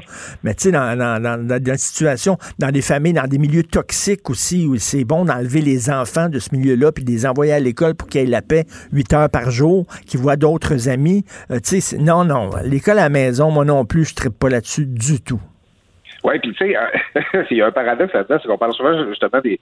Hein, c'est pas tous les parents qui sont outillés pour accompagner leurs enfants là-dedans, leur faire faire des exercices. Mhm. Il y a des parents pour que c'est difficile. Moi, je voudrais raconter quelque chose. une personne proche de moi, en fait, ma sœur, euh, qui travaille dans un milieu scolaire en gestion que je nommerai pas, ben, elle est tellement dans le jus à organiser l'école à la maison pour les autres élèves qu'elle n'a pas le temps de faire faire les travaux à ses enfants. parce qu'écoute, t'en as trois c'est sur des tablettes, sur des ordinateurs, ils ont des rencontres, des réunions avec les profs, ça tombe en même temps. T'as pas une tablette pour chacun de tes enfants à un moment donné. Euh, il faut faire des suivis. C'est excessivement exigeant pour les parents. Alors là, amené, ah, on a juste à faire l'école à la maison une semaine de plus.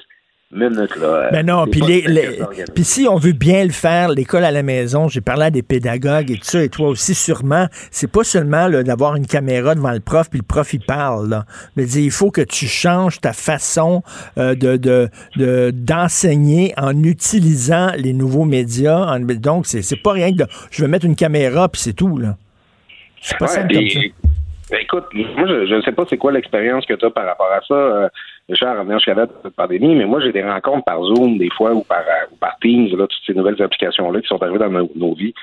Et personnellement, là, Claudio, là, je trouve ça excessivement difficile de rester concentré Ben oui. euh, durant une réunion comme celle-là, parce que ça, tu es sur ton ordinateur, il y a, il y a d'autres onglets ouverts, euh, des distraits par-ci autour. Je n'ose même pas imaginer si j'étais enfant puis que je devais suivre un cours de cette manière-là, que- qu'est-ce que j'en regarderais? Ben, écoute, à un moment donné, ils perdent. là. Tu perds le fil. là. Même moi, là, comme tu dis, là, je suis un adulte, puis des fois, là, on fait des zooms, puis je pars, je rêve. Là, c'est comme, je pense à autre chose, puis je décroche. là. Ben, c'est ça, tu sais, donc, c'est le- c'est- l'école à la maison, euh, à distance, oui, là, pour euh, quand on n'a pas d'autre solution que ça, mais, euh, tu sais, cessons de penser que, que, que, que c'est- que c'est idéal pour les enfants, pour les étudiants, puis ne nous surprenons pas que le taux d'échec euh, augmente dans, dans ces circonstances-là. C'est vraiment difficile de travailler comme ça. Alors, tu sais, la, la solution pour les fêtes, c'est pas de dire non plus, on a juste à faire l'école à la maison une ou deux semaines de plus. Hum, tout à fait. Et pour les parties, là, OK, les fêtes de Noël, moi, je l'ai dit tantôt dans mon segment à LCN, à Jean-François Guérin, il semble que dans un resto, c'est plus sécuritaire. Imagine, je cuisine chez nous, il y a le beau-frère à côté de moi qui postillonne dans la sauce à spaghette. Euh, après ça, euh, c'est moi qui dois, faire le service. Euh, quand le repas est fini, ben, les gens vont dans le salon puis commencent à boire, puis tout ça, alors que tu vas au restaurant, c'est pas toi qui fais la cuisine, c'est pas toi qui sers, c'est quelqu'un qui est masqué. Puis après une heure et demie, bonjour, bonsoir, chacun rentre chez eux. Il y a personne qui ouvre une quatrième bouteille de vin, puis qui, tu sais, semble que ça serait plus sécuritaire dans les restaurants. Et en plus, ça donnerait un break aux restaurateurs. Ouais, ben euh, oui, en fait un break en leur permettant de travailler. Ben oui, oui. changer ça. mais, mais oui, euh, écoute, euh, là-dessus, moi, je change j'ai- la crainte, là, cette fameuse question de la transmission aérienne. Si on va dans des lieux publics, est-ce que le fait de côtoyer d'autres gens, même à distance, là, ne nous expose pas à la maladie? Mais euh, je suis d'accord avec toi. En fait, c'est ça. C'est que c'est le paradoxe du lieu public où on va côtoyer plus de gens, même à distance, ou le lieu privé où on va côtoyer plein de gens, mais de manière plus soutenue et rapprochée. Ben oui, Puis, euh, ben oui. euh, écoute, euh, là, je, je pense aussi au moment où c'est souvent moi dans ma famille qui est désigné pour faire ça, là, où tu feras le Père Noël, là, puis que les enfants viennent tous sur tes ça se passera peut-être pas cette année, mais c'est une façon d'illustrer que dans un cadre privé, ben oui, on se touche plus, on se côtoie plus. Ben oui, mais tu sais, alors que dans un restaurant, ben, tu es assis à table, tu peux pas commencer à bouger, puis tout ça. Ben, Dans un cadre privé, là, après deux verres de vin, là, tout saute. là. Après deux verres de vin, les gens, ils, le deux mètres, ils vont s'en foutre, puis là, ils vont, ils vont rentrer dans la cuisine, puis ils vont aller dans le salon, vont s'écraser sur le sofa. Euh, non, selon moi, c'est le cadre, puis tu sais, il y aurait un cadre beaucoup plus sécuritaire dans un restaurant, sauf que bien sûr, il y a l'histoire de la ventilation, des aérosols, puis tout ça. Mais là encore, c'est pas prouvé, prouvé non plus, là. Tu sais, je sais pas, qu'est-ce qui est, le pire, là. Euh, d'être euh, 10 avec euh, quatre bouteilles de vin étendues sur le sofa chez vous pendant 6 heures ou euh, être avec un- une petite gang dans un restaurant pendant une heure et quart? Ben, écoute, la, la transmission aérienne, la transmission par aérosol, le, le gouvernement la reconnaît pas encore comme une source euh, de, de- de contamination sérieuse. Donc, il a à nous expliquer si c'est pas une source de contamination importante, pourquoi il ne permet pas aux restaurants, aux gyms et autres salles de Ben spectacle d'opérer. Puis ça, il le fait pas, le gouvernement. C'est vraiment un trou dans sa communication. Alors, euh, c'est, c'est- ce serait intéressant qu'il laisse cette question-là euh, cet après-midi, parce que là, c'est ça, on s'entend cet après-midi, c'est là qu'on a le plan pour les fêtes, là, parce qu'on va nous dire qu'est-ce qu'on fait avec les écoles. Mon compréhension, c'est, c'est ça qui s'en vient. Et il n'y a pas de solution parfaite, faut le dire. S'il y a des gens qui pensent qu'on va arriver avec une solution qui va plaire à tout le monde, ça n'existe pas dans ce contexte-là.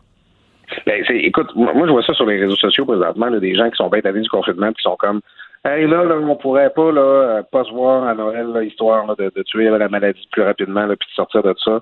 Euh, pourquoi là, le gouvernement Legault il va permettre aux gens de se réunir? Là, moi, j'ai l'impression de me priver depuis le début de l'année, puis j'aime pas ça Noël. Puis, ben, c'est- que le gouvernement, euh, Legault n'a pas le choix de prendre des décisions qui feront pas plaisir à tout le monde. Puis, on, on, est 8 millions de Québécois, là, on aurait toutes là, euh, il y a toutes des règles auxquelles on aime mieux se plier parce que ça change pas grand-chose dans notre vie, puis des règles qui nous dérangent plus parce que ça change beaucoup de choses dans notre vie. On, on peut pas avoir 8 millions de, de, de, de sets de règles différents. À un moment donné, il va, on est là-dedans ensemble, il faut accepter qu'il y a des gens qui ont des compromis qui sont prêts à faire, d'autres qui sont pas prêts. Puis, écoute, ma, ma blonde puis moi, là, bon, j'aurais pas de te parler de, de, ma blonde puis de notre bébé qui s'en Là. On serait bien content de, de, de rester à Noël là, chez nous là, à, à préparer notre petit nid là, puis à, regarder des ciné cadeaux cette année. Ça, on, on, on, se verra avec la bébé l'année prochaine. Mais ma mère là, qui a pas vu ses neveux puis euh, qui, qui a pas vu ses petits enfants depuis cet été, ben Noël, elle a pas envie de s'en passer. Elle, ben non. normal. Puis c'est euh, sûr, si on permet aux gens de se rencontrer, que ce soit dans un resto, que ce soit à la maison, c'est certain qu'il va y avoir une hausse de cas après le temps des fêtes. Ça, c'est sûr. Mais l'important, l'enjeu, c'est qu'elle soit pas trop élevée, cette hausse de cas-là. Et là, essaie, essaie de tweaker ça toi, pour que ce soit juste correct, la hausse de cas après le temps des fêtes. Pas évident. Puis euh, en espérant également qu'on soit donné un coussin d'ici là, parce que la, la contamination reste quand même assez, assez élevée présentement. Là. Puis, tu vois, moi, je, ça n'a pas été confirmé, puis je trouve qu'on on a passé vite sur ce sur ce, ce moment-là. Les, les, les, journalistes n'ont pas vraiment investigué, mais tu sais, on était redescendu en bas de 900, 800 cas fin octobre. Euh, on a laissé les enfants passer l'Halloween, puis oups, 10-12 jours après, on était remonté en haut de 1000, 1200, tu sais. Mm. Euh, écoute, moi j'ai de la misère à pas penser que l'Halloween a eu un effet sur la transmission, mais on nous a pas fait de rapport, de, on nous a pas fait d'analyse là-dessus. Donc, faites juste imaginer le temps des fêtes, c'est comme euh, l'Halloween x 10, c'est sûr. Ben, c'est sûr, c'est l'Halloween x 10. Puis écoute, il n'y aura pas d'opération nez rouge. Il y a des gens qui vont coucher, qui vont avoir trop bu, puis qui vont coucher chez. Euh, chez, chez, chez d'autres gens. Non, non, c'est pas, c'est certain qu'il va y avoir un prix à payer.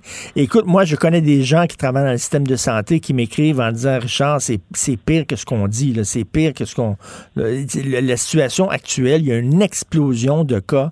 La deuxième vague, là, elle est vraiment grosse. Donc, euh, là, on ne veut pas se ramasser après ça avec une troisième vague. Oui, ben c'est ça qui, qui, serait une espèce d'amplification de la deuxième. Ouais. Euh, tu sais, à jusqu'à date, on s'en sort bien parce que si tu regardes l'Europe les États-Unis, mettons, là, on, aime ça, là, euh, comme les Jerry Rochon de la pandémie, là, sur les statistiques. Euh, quand tu regardes les courbes là, euh, du nombre de cas, là, ce qu'on a eu au printemps comparé à ce qu'on a présentement là, en Europe, là, c'était une lichette. Là. c'est sûr qu'on dépisse plus présentement, mais elle est très, très forte, la deuxième vague. Il, faut garder ça dans la tête, c'est qu'il y a plus de cas euh, au, présentement qu'au printemps. Là, euh, on n'a pas de nouvelles terribles de CHSLD à feu et à sang, mais ça va pas mieux. Euh, donc, euh, c'était le gouvernement, de connaissance de cause, avec les fêtes, il va nous envoyer sur les routes puis dans nos familles euh, avec le virus qui circule. Ben c'est ça, c'est ça, parce que.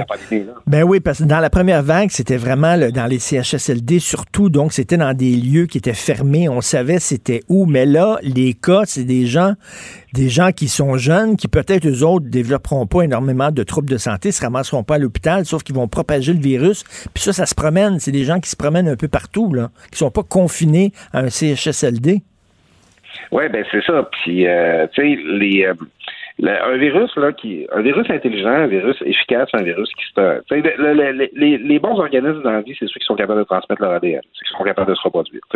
Mais un virus là, qui se reproduit bien, c'est un virus euh, qui euh, dont les, ses victimes peuvent circuler. Hein, qui si, si tu pognes une méga grosse grippe là, qui dès le premier jour que tu l'as, t'es alité, ça donnera pas grand monde. Non si tu pognes un petit rhume léger, ah, OK, bah, journée bénigne, hein, donc c'est pour retourner travailler, ça va, là, je mouche un peu, ben tu vas le donner à beaucoup de monde ton rhume parce que tu vas t'en aller au travail, tu vas t'en aller à la pharmacie, tu vas te promener, tu sais. Euh, là, présentement, c'est des gens qui sont, qui, les gens qui attrapent la maladie, c'est des gens qui demeurent hautement fonctionnels, même si c'est long. Euh, donc, les enfants, ben, ils vont à l'école, puis euh, c'est ça, les enfants sont pas très affectés. Euh, ils sont pas affectés, sauf qu'ils transmettent, là. C'est ça le nerf de la guerre, puis c'est certain qu'il va y avoir un prix à payer pour le relâchement dans le temps des fêtes. Écoute, en terminant, tu m'as écrit, tu veux revenir sur l'attaque dans le Vieux-Québec. Il y a une des victimes qui pardonne à son agresseur. Je peux te dire que je pardonnerai pas, moi? J'ai pas ben, le ben, cœur aussi grand que ça. Je vais plus loin que ça. tu pardonnerais probablement pas euh, à l'agresseur si ça arrivait à quelqu'un que t'aimes ou quelqu'un qui, est- Ben qui, qui est proche de toi. Tu sais. Euh, c'est ça, c'est Rémi Bélanger euh, de Québec. Euh, Il se trouvait devant le, le château Frontenac le soir où il y a eu cette étrange et tragique attaque là, au sabre là, qu'on a connue le soir d'Halloween. Encore elle.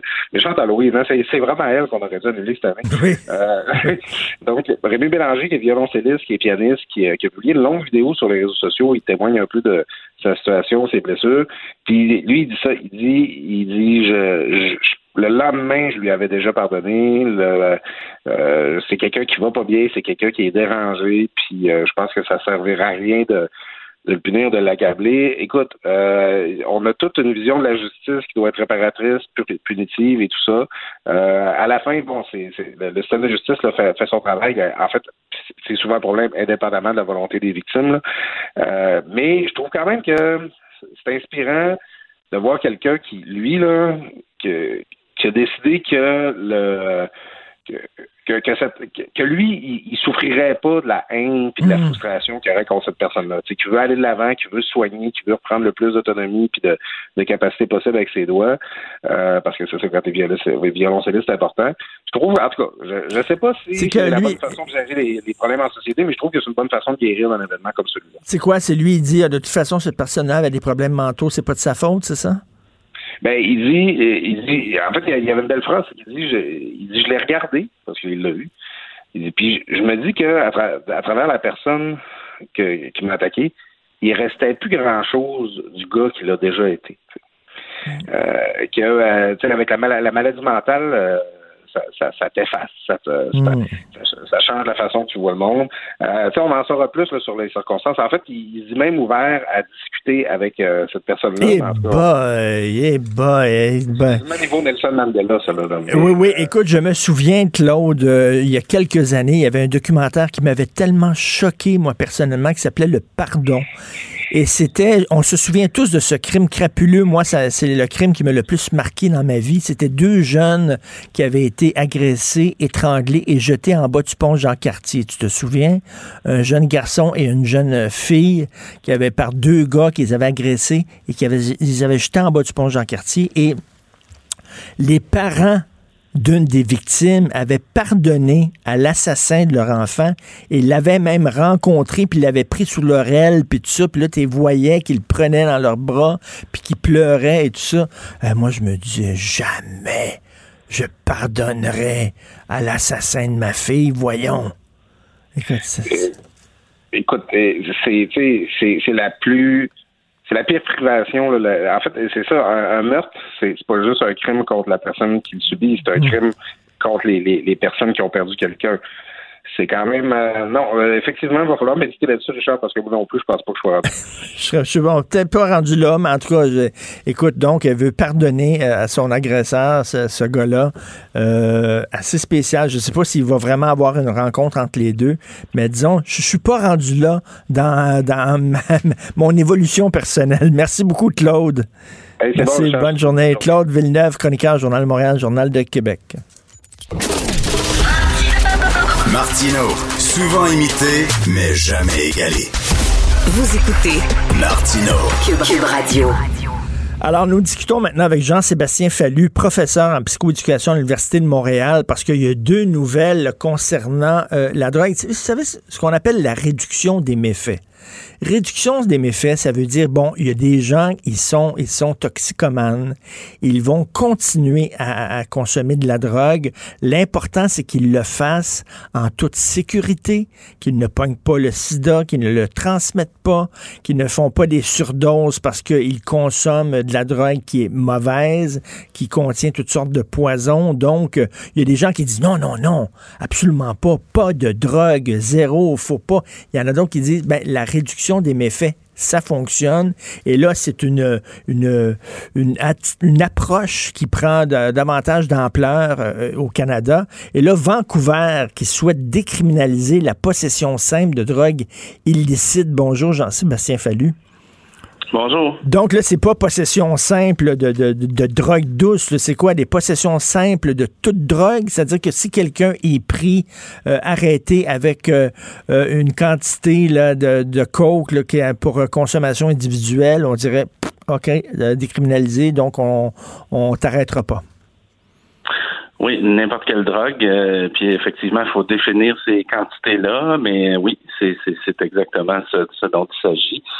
Euh, faut voir ensuite qu'est-ce qu'on fait avec ces personnes-là, mais euh, à la base, l'idée, c'est de ne plus criminaliser euh, les personnes en possession de, de petites quantités. Puis même certains voudraient que ça aille jusqu'à inclure le petit trafic de gens qui sont toxicomanes euh, et qui vendent simplement parce qu'ils sont mal pris pour assouvir leur dépendance. Là. Mais bon, c'est pas la, la proposition en ce moment à Vancouver. Est-ce qu'il y a des pays qui font ça, décriminaliser la possession simple de toute drogue?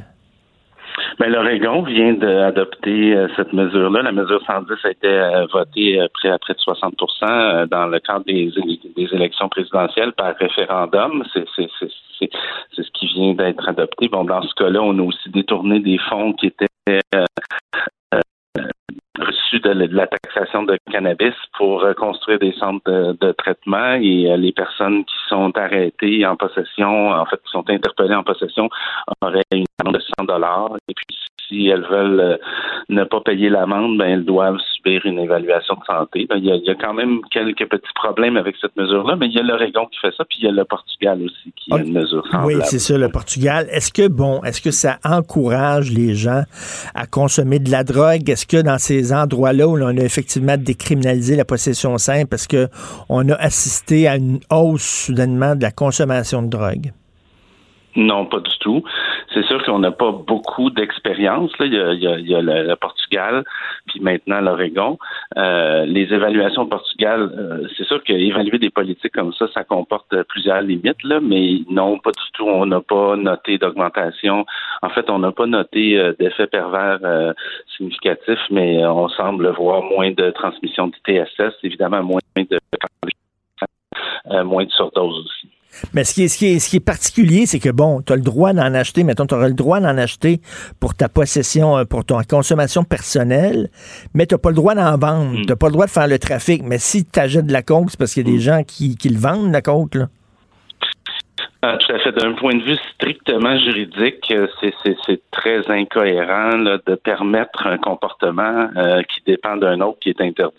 C'est, sûr que et, et, et, et, euh, en plus la décriminalisation, ça règle une partie du problème, mais ça règle effectivement pas du tout la question de l'approvisionnement sécuritaire. D'ailleurs, euh, euh, c'est ce que plusieurs disent en réaction à ce que Vancouver a annoncé. Il faut penser à l'approvisionnement sécuritaire, euh, peu importe la forme, là, c'est-à-dire de produits contrôlés, parce que la crise des surdoses, elle est d'abord due à ce phénomène de, de de contrôle à euh, la prohibition du trafic qui fait qu'il apparaît des drogues toujours plus puissantes parce qu'il y a toujours plus de doses avec une plus petite quantité, donc c'est plus facile pour le trafic. C'est, c'est sûr que ça va être euh, quelque chose à, à surveiller, à voir, parce qu'à moyen terme, là, la, décriminalisation, ça, ça règle vraiment pas ces problèmes. Ben c'est ça, c'est incohérent. Et là, une autre nouvelle, c'est Québec qui aura son centre de consommation supervisé de stupéfiants. Qu'est-ce qu'on va pouvoir euh, consommer dans ce centre-là? Euh, J'ai pas le détail là, sur euh, qu'est-ce qui va être autorisé, mais si on se fie à ce qu'il y a euh, à Montréal dans les services de, de, consommation supervisée, ben il y a toutes les opiacés injectés, mais aussi d'autres substances inhalées comme euh, le crack. la cocaïne, bon, je, je, je, OK, mais, mais les, les gens pourraient, mettons, au lieu d'aller dans un, je sais pas, dans un, une piquerie quelque part, euh, puis fumer leur crack, pourraient aller dans un centre supervisé. Quel est l'avantage oui. de ça? C'est-à-dire que si jamais ils font une surdose, il y a des gens qui sont là, qui vont faire attention à eux. Ils vont, est-ce qu'on va tester mm -hmm. les produits avant que les autres les consomment? Donc, on va s'assurer que ce soit une drogue, entre guillemets, clean? Bien, effectivement, il y a plusieurs avantages, euh, notamment, effectivement, si jamais il y avait une surdose, il y a des infirmiers, infirmières qui peuvent euh, intervenir.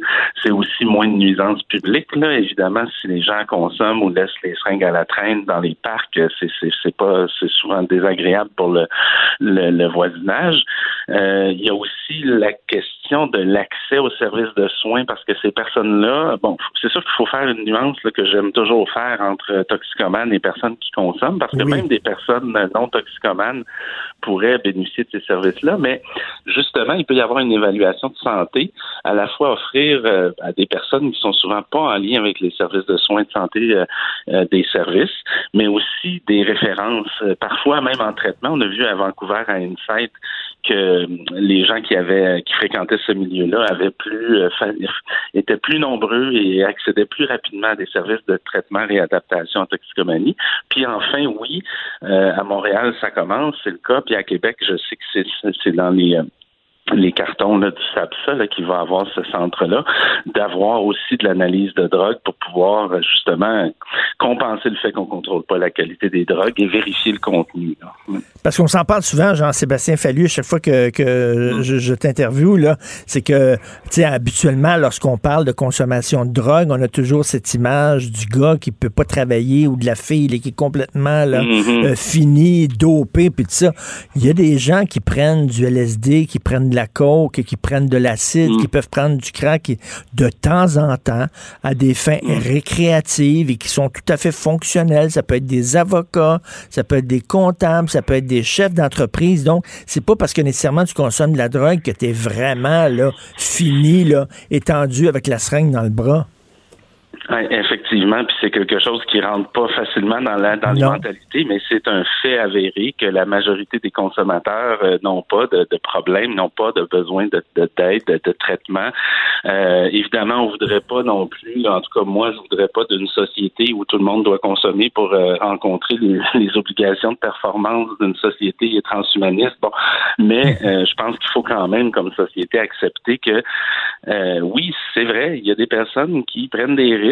Euh, en fait, nous prenons tous des risques dans plein de domaines, mais euh, ça peut aussi, et je pense qu'il va falloir euh, admettre que la drogue existe, euh, existera toujours et qu'on ne peut pas l'éliminer. Il faut, faut faire avec, il faut trouver la meilleure façon. Ben. Jean-Sébastien, comme, comme avec l'alcool, ça arrive là, qu'on se dévisse, on se dévisse la tête des fois, là, tu.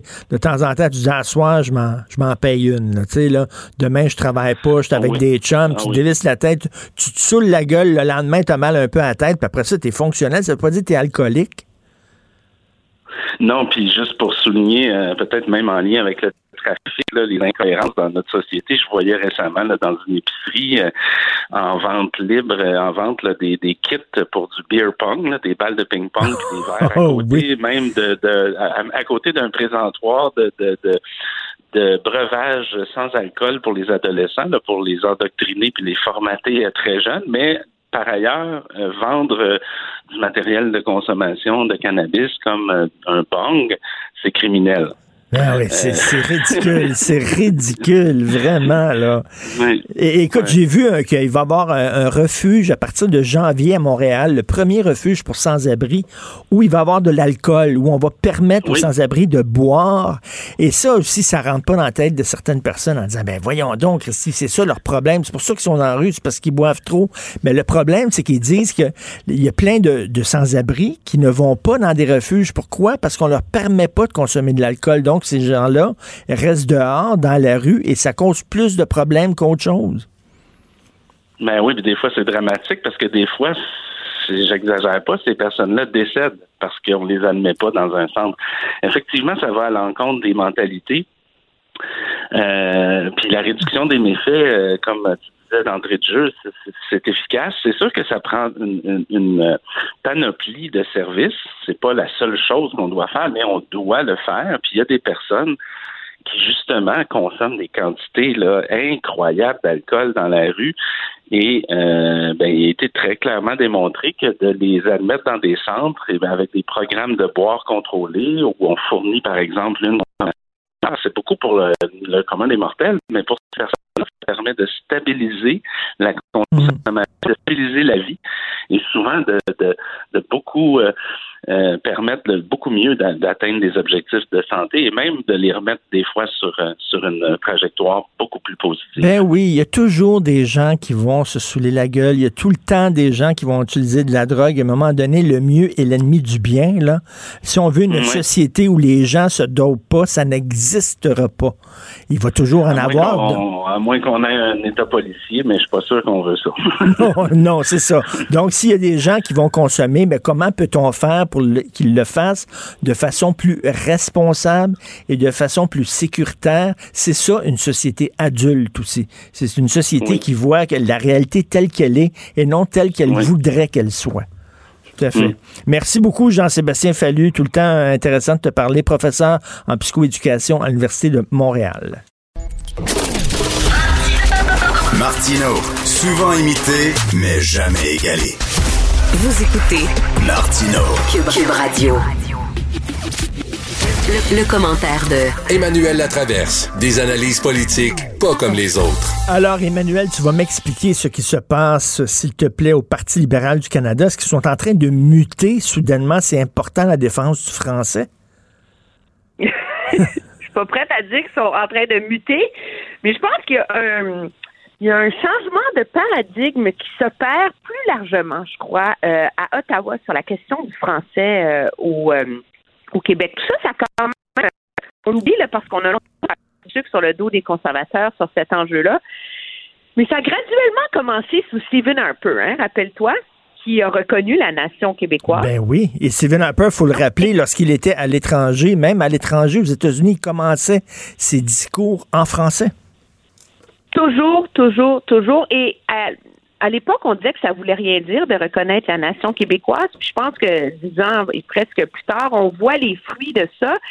C'est le fait que c'était reconnaître la légitimité du Québec de prendre, d'affirmer et de protéger son identité propre. C'est ce qui fait que le Parti conservateur est devenu un défenseur de la langue française. Puis c'est quand même, moi, j'ai pas vu ça depuis des années à Ottawa. Là, le Parti conservateur harangue un premier ministre libéral sur le français au Québec. Là. C'était comme on tue la une. Ben oui. Mais ça forçait, ça force donc, pour des raisons très partisanes, qui l'enjeu de gagner des sièges au Québec, là, il faut pas se leurrer, mais écoute, tous les moyens sont bons. Ça force une remise en question, je pense, de la façon dont on voit l'enjeu des langues officielles à Ottawa. Ça a toujours été vu comme, tu sais, c'était quoi l'enjeu des langues officielles? C'était protéger les Franco hors Québec, puis protéger les Anglo-Québécois. Donc, c'était protéger les minorités linguistiques dans la province et dans le lieu où elles résident.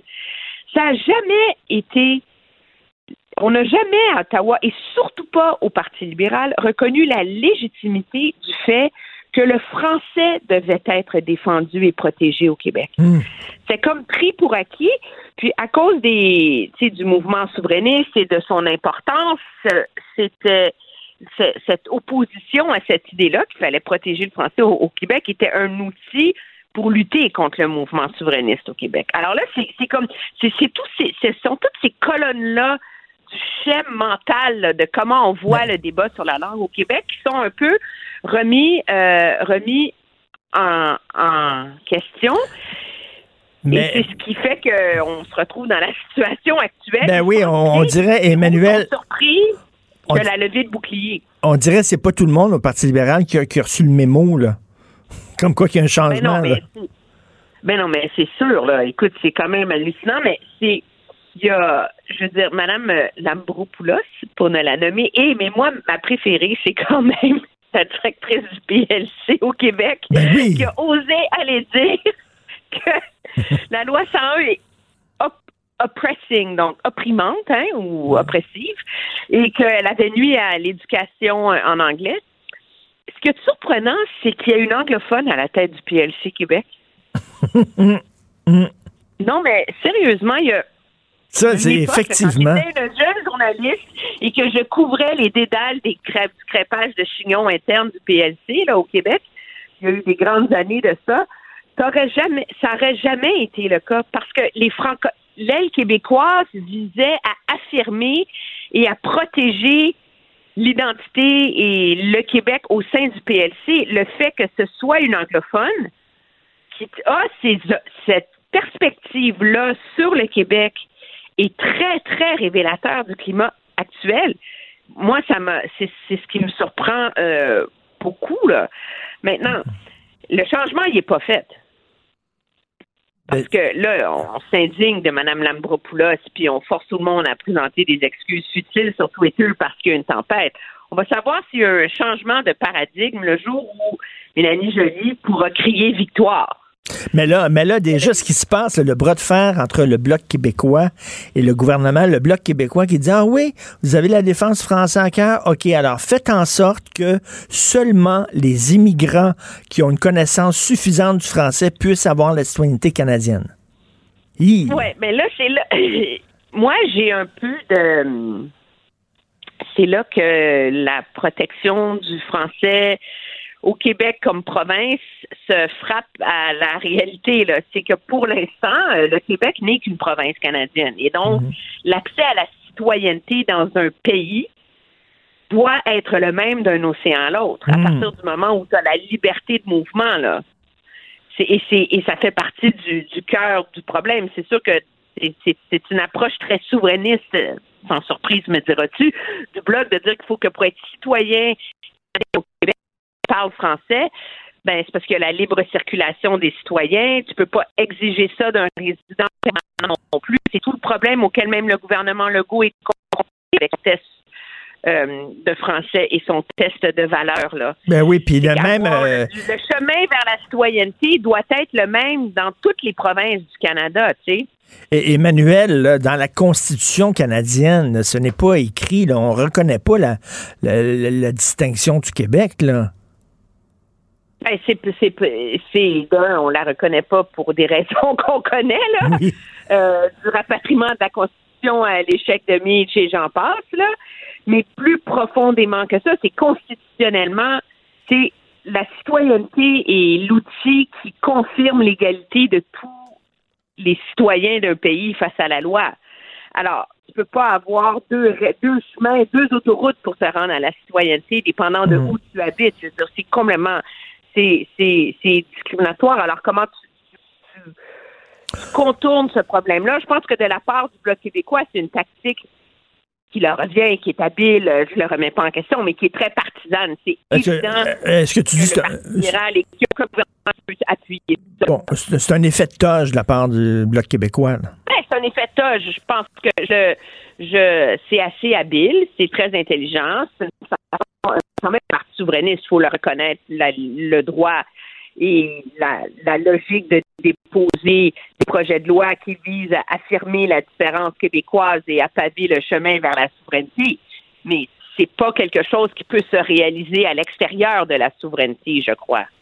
Écoute, je veux te parler absolument de, de Noël. Toi, là, tu, non, tu vois ça comment José Legault, tu as certainement lu José cette semaine. José Legault dit non, non, non, il faut vraiment faire un Noël minimaliste. Il faut pas commencer à faire des grosses rencontres, puis des soupers en gang, puis tout ça, parce qu'on va le payer trop cher après le temps des fêtes. Est-ce que tu, tu crois ça? Moi, écoute, c'est tellement une source d'angoisse, Noël. Eh c'est incroyable. On peut plus, j'ai hâte au 1er janvier. Euh, c'est la quadrature du cercle. Moi, tu tu me demandes, ça serait quoi mon Noël idéal, là, dans les circonstances dans actuelles? c'est que je puisse aller voir ma marraine et mon parrain euh, pour que ma fille boive sa mamie à Noël, de, que mon mari puisse voir ses enfants de manière sécuritaire et que euh, je puisse aller passer quelques jours dans un chalet mhm. avec quelqu'un dont je suis très proche qui euh, suit des mesures euh, doctrinaires euh, de mise en œuvre, des mesures sanitaires. Donc, Et donc, à l'intérieur de ça, je pense qu'il y a une, quelque chose qu'on peut accommoder dans la gestion de Noël. Ma grande inquiétude face à, au débat public actuel, c'est que à partir du moment où le gouvernement Legault dit on a droit à des réunions de, de 10 personnes, mais c'est que là, on a une tombola de trois parties de Noël à 10 personnes, 24, 25, 26. Ah oui.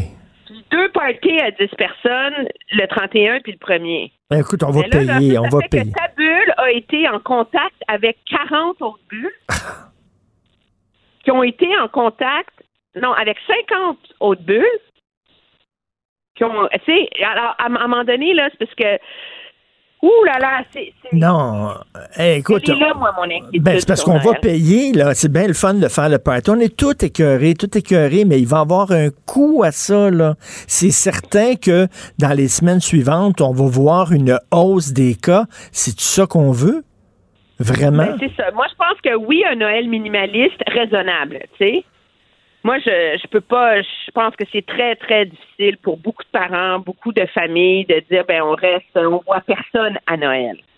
Euh, c'est c'est lourd pour la santé mentale, c'est lourd pour les enfants, pour les grands-parents, pour toutes les raisons. Il faut ouvrir une petite fenêtre, moi je pense, mais il faut qu'elle soit très, il faut qu'elle soit restreinte et que le message soit très clair que c'est un Noël minimaliste.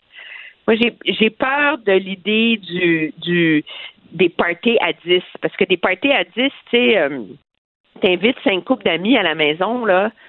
Ben, c'est cinq bulles qui ont vu cinq bulles qui ont vu cinq bulles, là. Ben oui. C'est là qu'il y a un gros, gros risque de, de dérapage et de contamination dans le dans le contexte dans le contexte actuel. Donc, je n'ai pas la discipline de euh, de l'infectiologue euh, Cécile Tremblay au CHUM qui dit qu'elle elle va passer Noël toute seule avec ses enfants dans leur bulle familiale restreinte, restreinte. Je pense que ça, c'est très c'est beaucoup demandé aux gens. Mais euh, je crains les largesses que les gens vont se permettre à la lumière des règles que le gouvernement va mettre en place. Ah, moi aussi. Moi aussi, je, je- je crains ça. Et euh, pour. Pour- quoi, toi, ton Noël idéal? Écoute, moi, je veux, je, veux, je veux voir ma mère, je veux voir ma mère, je veux que mes enfants voient ma mère, puis euh, écoute, je veux voir mes deux filles aussi, puis euh, c'est tout. Je vais essayer de faire ça très minimaliste, moi aussi, là. C'est ça. Je partirai ça. pas sur le gros party, là. Non, tu peux pas. Puis, euh, mais c'est c'est ça. Moi, je pense qu'il y a un très très très gros risque, mais à un moment donné, je vois l'état euh, de fatigue euh, et d'épuisement euh, des gens, puis la difficulté, tu sais, pour tous ceux qui habitent dans des petits appartements, qui ont des, tu sais, il y a, pas beaucoup de plaisir à s'offrir en ce moment. Puis il y a des gens pour qui c'est plus difficile que d'autres, et je pense qu'il faut en tenir compte. Puis tu sais, ma mère a 87 ans, mettons, là, je te dis un exemple. Ma mère a 87 ans, elle vit dans une résidence euh, pour personnes âgées, puis elle a le droit à un visiteur à la fois, pas plus. Puis là, soudainement, je ferai un souper avec elle. Mon fils serait là, mes deux filles qui ont 21, 24 ans, qui des fois voient des amis, puis se promènent, puis tout ça, puis là, soudainement, se rend content qu'avec ces gens-là, je suis pas sûr que c'est un service à rendre à ma mère. Je sais qu'elle s'ennuie de ses petits-enfants, je sais. Mais là, soudainement, de dire à mes deux filles qui ont vu leurs amis hier, là, vont rentrer chez nous, puis vont être en contact avec ma mère qui a 87 ans, c'est une bonne affaire, ça? Ben non. Ben non. Moi, je pense qu'avant de voir des personnes âgées, de toute façon, il faut s'isoler au moins euh, c'est huit jours, là. Ou bas mot, si c'est pas dix, tu sais. Puis ça, dans le contexte de Noël, c'est quelque chose qu'on est capable de faire, je pense, assez facilement. Les, la semaine avant Noël, de, de s'isoler, puis même les enfants, ils sont prêts à le faire pour voir leurs grands-parents, puis avoir... Eh un- ben, tu un- dirais ça à mes filles de 21, 24 ans de rester huit jours en Ben non! Et ton fils le plus jeune, lui, il est Ben prêt à le faire, tu sais. Ah non, Ben, c'est ça. Mais on, a, on a cancer. le même, on a exactement le même dilemme à la maison. Chez nous, j'ai eu des discussions avec mon mari, ses enfants qui sont des jeunes adultes. C'est Hum. pas facile. Mais il faut. En tout cas, j'ai hâte, j'ai très hâte de voir comment M. Legault va prépa- va présenter ça. Faut pas, faut que ce soit clair que ça ne peut pas être personne à la fois. Non. Elle est là, mon inquiétude. Et, et, et- gens ont le droit de faire deux réunions ou trois réunions à 10 personnes pendant les fêtes. Je pense que ça, tu es capable de contrôler ça relativement, mais c'est c'est le message que ça va devenir un bar ouvert. Oui. Non, parce que moi, là, mon, mon- mon horizon, c'est le printemps prochain. tu sais. Il faut pas se mettre dans la chenoute là, au mois de janvier, là, parce que le printemps arrive vite après ça. Là. Je veux qu'on ait un beau printemps et un bel été, quitte à serrer la ceinture un petit peu pendant le temps des fêtes. On verra. Ben, c'est ça. Mais c'est euh, mais moi je veux moi la, la chose que j'attends plus que tout, c'est moi la personne que je vais entendre aujourd'hui, c'est le ministre Roberge qui va être là. Oui. Je veux qu'on parle d'autre chose que de calendrier puis de nombre d'heures de classe. De toute évidence, et c'est pas un reproche que je fais au ministre, tu peux pas tout les plans de retour à l'école, mais le plan actuel a des lacunes. Il faut profiter profiter de cette période des fêtes, ou mettons d'ici janvier, pour que la rentrée se fasse sur des nouvelles bases, pour que ça se passe mieux dans les écoles pour la deuxième partie de la deuxième vague, tu sais. Tout à fait. Que l'hiver se passe mieux dans les écoles que ce qu'on voit en ce moment. Puis une petite semaine de tampon pour revenir aux mêmes façons de faire, je crains que ça soit pas assez, tu sais. Tout à fait. On verra s'il va effectivement être là. On s'en reparlera de toute façon. Bonne journée, Emmanuel. Merci. Merci, au Salut. revoir. Ben oui, on le sait. Martineau, ça n'a pas de bon sens comme il est bon. Vous écoutez Martineau. Cube Radio. Alors, le ministre du Patrimoine, euh, Stephen Guilbeault, était de passage à la grande messe du dimanche où il a tenu des propos assez surprenants. Il a dit que, parlant de la liberté d'expression, notre, notre droit s'arrête là où la blessure de l'autre commence. Des propos qui ont interloqué M. Jonathan Paquette, professeur titulaire de la chaire de recherche en francophonie, en francophonie internationale sur les politiques du patrimoine culturel de l'Université d'Ottawa. Et M. Paquette a écrit un fort bon texte, une lettre ouverte. Quelle liberté d'expression pour nos musées, nos bibliothèques et nos archives qu'on peut lire dans la presse plus. Bonjour, M. Paquette. Bonjour, bon matin. Ben, bonjour. Euh, Les, les propos de M. Guilbeault vous ont, vous semblent, euh, semblent vous avoir inquiété. Pourquoi? Oui, ben alors, euh, vous voyez, euh, c'était anodin euh, voir le, le ministre euh, comme ça parler, une discussion informelle. Euh, on comprend qu'il voulait se rapprocher de la douleur de, de- de- d'un de, ses in- interlocuteurs, de vouloir se sensibiliser, tout ça.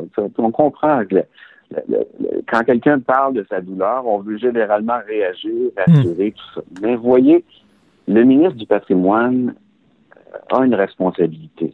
C'est lui qui est porteur des dossiers de la culture. Il y a sous son ministère, sous la tutelle de son ministère, un ensemble d'or- d'organismes culturels qui, certes, sont à distance de bras, comme on dit, arms length, sont à distance du pouvoir politique, mais qui, dans les faits, ont des administrateurs et des conseils d'administration qui sont constamment dans une lecture de l'environnement, y compris de l'environnement politique. Vous savez, quand on fait une planification stratégique, on lit l'environnement, force, faiblesse, opportunité, tout ça, donc on est dans cette lecture-là. Et il y a au niveau des administrateurs beaucoup de frilosité sur certaines questions sensibles. Donc les ministres, euh, son- intervention, elle étonne et puis elle pose des limites euh, à la liberté d'expression. Elle réitère en fait aussi les propos à la manière de Justin Trudeau dans sa première déclaration euh, sur les caricatures, si vous vous rappelez. Donc une certaine limite. Euh, mais de manière plus importante, ce qui est encore plus préoccupant dans son intervention, euh, je ne sais pas si vous vous rappelez, du scandale du euh, Musée canadien des droits de la personne à Winnipeg. Un scandale odieux. Et c'était quoi, au juste? Alors, ce scandale, pour euh, faire un petit rappel, donc on a un musée fédéral des droits de la personne à Winnipeg, et pendant des années, euh, donc un musée qui, qui parle de diversité, et pendant des années, on a demandé au personnel d'exposition, à la demande de groupes religieux et parfois même dans des cérémonies officielles accueillant des diplomates étrangers, puis vous savez, il y a des pays où il y a des lois homophobes. Donc, à- à- dans ces occasions-là, on a demandé au personnel de censurer les expositions sur euh, les droits des gays et lesbiennes. Placez-vous devant les photos, placez-vous devant les panneaux. Ça a été un scandale énorme. Je vous dirais que c'est probablement un des pires scandales euh, de l'histoire des musées au Canada et ça s'est déroulé, ça, ces dernières années. Le scandale a éclaté cette année et le ministre est intervenu. Et qu'est-ce qu'il a dit? Il a dit, mais non, il ne faut pas censurer. Les musées ne devraient pas s'auto-censurer.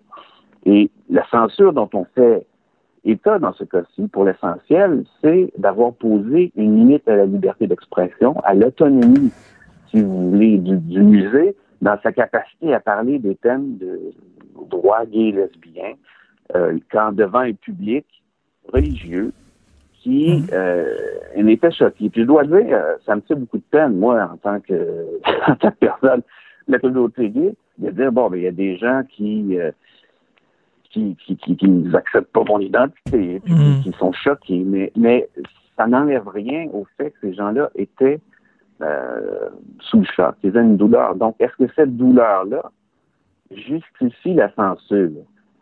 Vous comprenez ce que je veux ben dire? oui, non, tout à fait. Écoutez, mais, mois, mais- on est- mais- Monsieur Paquette, je suis allé voir, j'en parlais un peu plus tôt, je suis allé voir au Musée des Beaux-Arts de Montréal une exposition de- du photographe américain Robert Mapplethorpe, que vous connaissez certainement. Euh, bon, il y a des photos très choquantes. Là. On voyait un homme qui était à quatre pattes avec un fouet qui était rentré dans son anus et tout ça. Là. Bon, des photos sado-maso et tout ça. Au Musée des Beaux-Arts, il y a des gens qui auraient pu être choqués par ces photos-là. Est-ce que ça veut dire qu'il faut censurer l'exposition de ce photographe-là qui était majeur? Ben, c'est la question qu'on se pose. Je pense que l'intervention du ministre, à tout le monde en parle, euh, mérite certaines clarifications. On n'a pas la même réponse qu'il y. Là, on dit oui, écoutez, il y a une certaine limite à la liberté. Quand ça choque, c'est là la limite. Alors que euh, c'est du devoir de certaines institutions dans la société, ben oui. les musées, les bibliothèques, les archives, les universités, de- de- d'être ces espaces-là où on décortique, où on met en débat, où on analyse euh, ces sujets tendus. Donc, c'est euh, plutôt irresponsable à mon avis. Ben, ben, surtout qu'on a une culture subventionnée. Sans subvention, notre culture n'existe pas. Donc là, ces, subventions-là sont accordées par des organismes, que ce soit comme Téléfilm, la SODEC, etc. Et là, ben, ils ont entendu le message du ministre, eux autres. Ils ont entendu que le ministre dise, ben là, il faut tenir compte des sensibilités des gens. Et moi, ma crainte, et comme je pense que vous la partagez, c'est que le message ait été compris par ces gens-là et en disant, ben là, il va falloir maintenant tenir compte des sensibilités des uns et des autres lorsqu'on va donner euh, notre aval à certains projets artistiques. Ouh! Absolument. Si, si on est le Musée des beaux-arts euh, du Canada, par exemple, on reçoit, euh, disons, si on fait une analyse là, des budgets ces dernières années, environ 73 à 80% de notre budget est un transfert fédéral. Donc, ce que le ministre pense, même s'il fait à distance de bras, même s'il fait à distance du politique, ça compte. Que le ministre pense, ça compte à tel point que, euh, je veux dire, son intervention du juin dernier où il disait ah, il ne faut pas s'autocensurer, ça démontre à quel point les paroles du ministre, même pour des organismes qui sont à une certaine distance du politique, comptent beaucoup. Donc, ce qu'il a fait dimanche dernier, c'est une bourde incroyable. Ben oui, c'est pas Ben oui. anodin. Et, mais M. Paquette, rien qu'une anecdote, j'adore Leonard Cohen, c'est une de mes idoles. Et bon, il a écrit des romans, Leonard Cohen, et je, je lisais un de ses romans, et il parle des. Il, il essayait de cruiser, de courtiser des, des jeunes québécoises francophones, et il disait, ben si on l'aide, elles ont toutes des dentiers. Il écrivait ça dans, dans son livre. C'était un, un roman qui se passe dans les années 70, 60. On sait qu'à l'époque, chez les Canadiens français, ils se faisaient enlever leurs dents à 16 ans. Bon. Et est-ce que je vais dire, moi, en tant que Québécois francophone, je suis heurté, offensé par ce livre-là? On devrait le, le retirer de toutes les bibliothèques. Voyons. voyez, voyez si on si on va aujourd'hui euh, dans l'exposition permanente sur l'art canadien au musée canadien des beaux-arts, on va voir des toiles de Krigoff qui Mhm. sont fondées sur des stéréotypes racistes. L'habitant, donc le, le Canadien français un peu bourru avec un nez rouge d'alcoolique qui gesticule de façon peu gracieuse. C'est ça qu'on a. dans- on le sait et on le sait très bien. Et pourtant, euh, c'est pas moi qui va militer pour l'autre. Non, en fait, on doit en rendre compte. Il fait partie de l'histoire de l'art. Ben oui. Il fait partie de cette longue histoire du racisme anti-francophone. Il a sa place au musée. Et donc, c'est un espace où on doit le voir. On ne doit pas le cacher, en fait. Ben oui, tout à fait. Comme, comme euh, Mordecai Richler euh, est un très grand écrivain, même si sa vision des Québécois francophones est parfois insultante. Donc, ce que vous rappelez, c'est que là, à la grande messe du dimanche, Stephen Guilbeault, il n'était pas là en tant que citoyen, il était là en tant que ministre. Et il aurait dû faire attention à ses paroles parce que tous les gens dans le milieu de la culture ont entendu son message.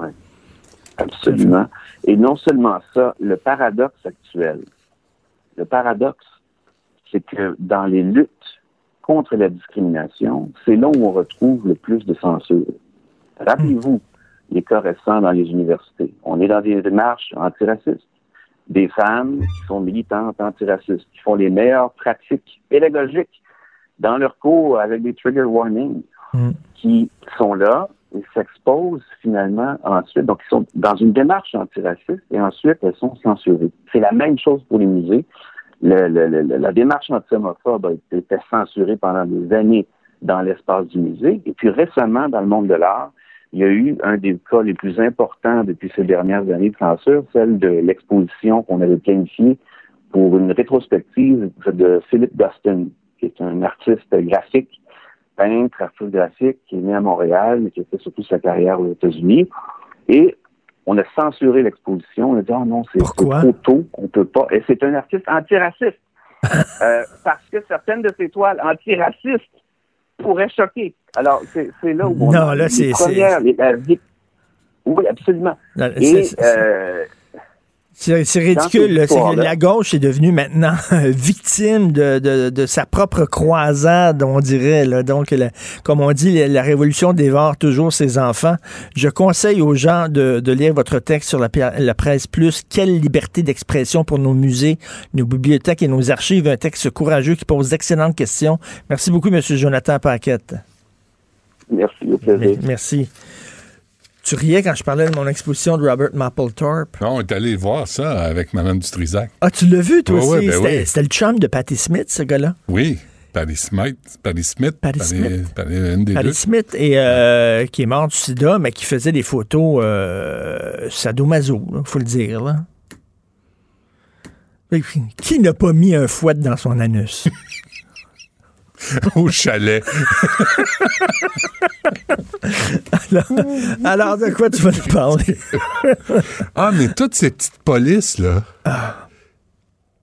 Je pense que ça choque plus notre génération, euh, Richard. Ben oui. Parce qu'on a vu, on a vu le combat pour avoir accès à la liberté d'expression, tu sais, qui n'était pas permise, là, qui ben était rabrouée, mais carrée. Tu sais, des des journaux comme Voir, là, quand c'est arrivé, ça, ça a brassé, ça a brassé ce qui était... On, donnait des coups dans la porte, puis là, les jeunes, ce qu'ils veulent, c'est refermer la porte. Ouais. Qu'on a ouverte. Ouais. À coups de pied. Ouais. Puis sonne même pas à la porte. Cogne même pas à la porte. Rien. Pointe-toi même pas à face à la porte. Euh, tantôt, je vais parler au docteur André H. Dandavino, coroner. Tu, tu souviens, on a fait, fait, une table ronde sur les coroners oui, il y a, ben deux oui. ans. Euh, Il participe euh, à, la, à, la, série Coroner, la voix des victimes. C'est présenté aujourd'hui sur Club Illico. Euh, puis euh, je, je, pense que ça va être intéressant. On va parler de la job de coroner, ce qui les touche aussi. Là. Puis lui, il y, a eu, il y avait des chevaux de bataille comme l'alcool au volant. On va parler au docteur Dandavino. Des fois, ils font des rapports, puis ils sont comme tablettés quelque part. Celui sur la 40, là. Tu sais, les carambolages à chaque hiver. Oui. Ah, il y a eu carambolage parce que la vision était. Mais planter des arbres. Et là, il y a un connard qui, qui, a dit ça en 2000, c'est en 2006, quelque chose de même. Là. En 2006, l'avocat René Duval scandalisé que les décès d'un père et de sa fille en 2006 n'aient servi à rien alors qu'un nouveau carambolage monstre a eu lieu au même endroit sur l'autoroute 40 en janvier 2019. 13 ans plus tard. Fait qu'on était encore assis sur nos mains.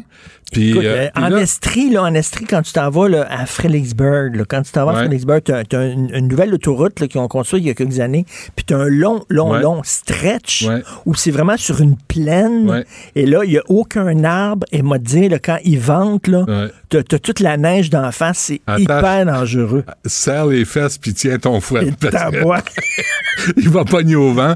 Alors ça, c'est toujours pas réglé. Et le, le rapport du coroner Duval disait l'apparition d'un voile blanc aurait entraîné une visibilité soudainement nulle en raison de l'absence d'arbres sur un tronçon d'environ 500 mètres. Il y a là, il y a à la prairie, il y a une courbe à la prairie là où c'est, il y a toujours, toujours des accidents. Ah ouais. Et là, je pense qu'on va s'en occuper. Finalement. Bon. Mais il y a des lieux où, euh, il me semble, met- mettez des arbres. À 11 h, on aura Geneviève Landry, parce que c'est aujourd'hui la journée euh, des hommes, là, sais, bien-être des hommes.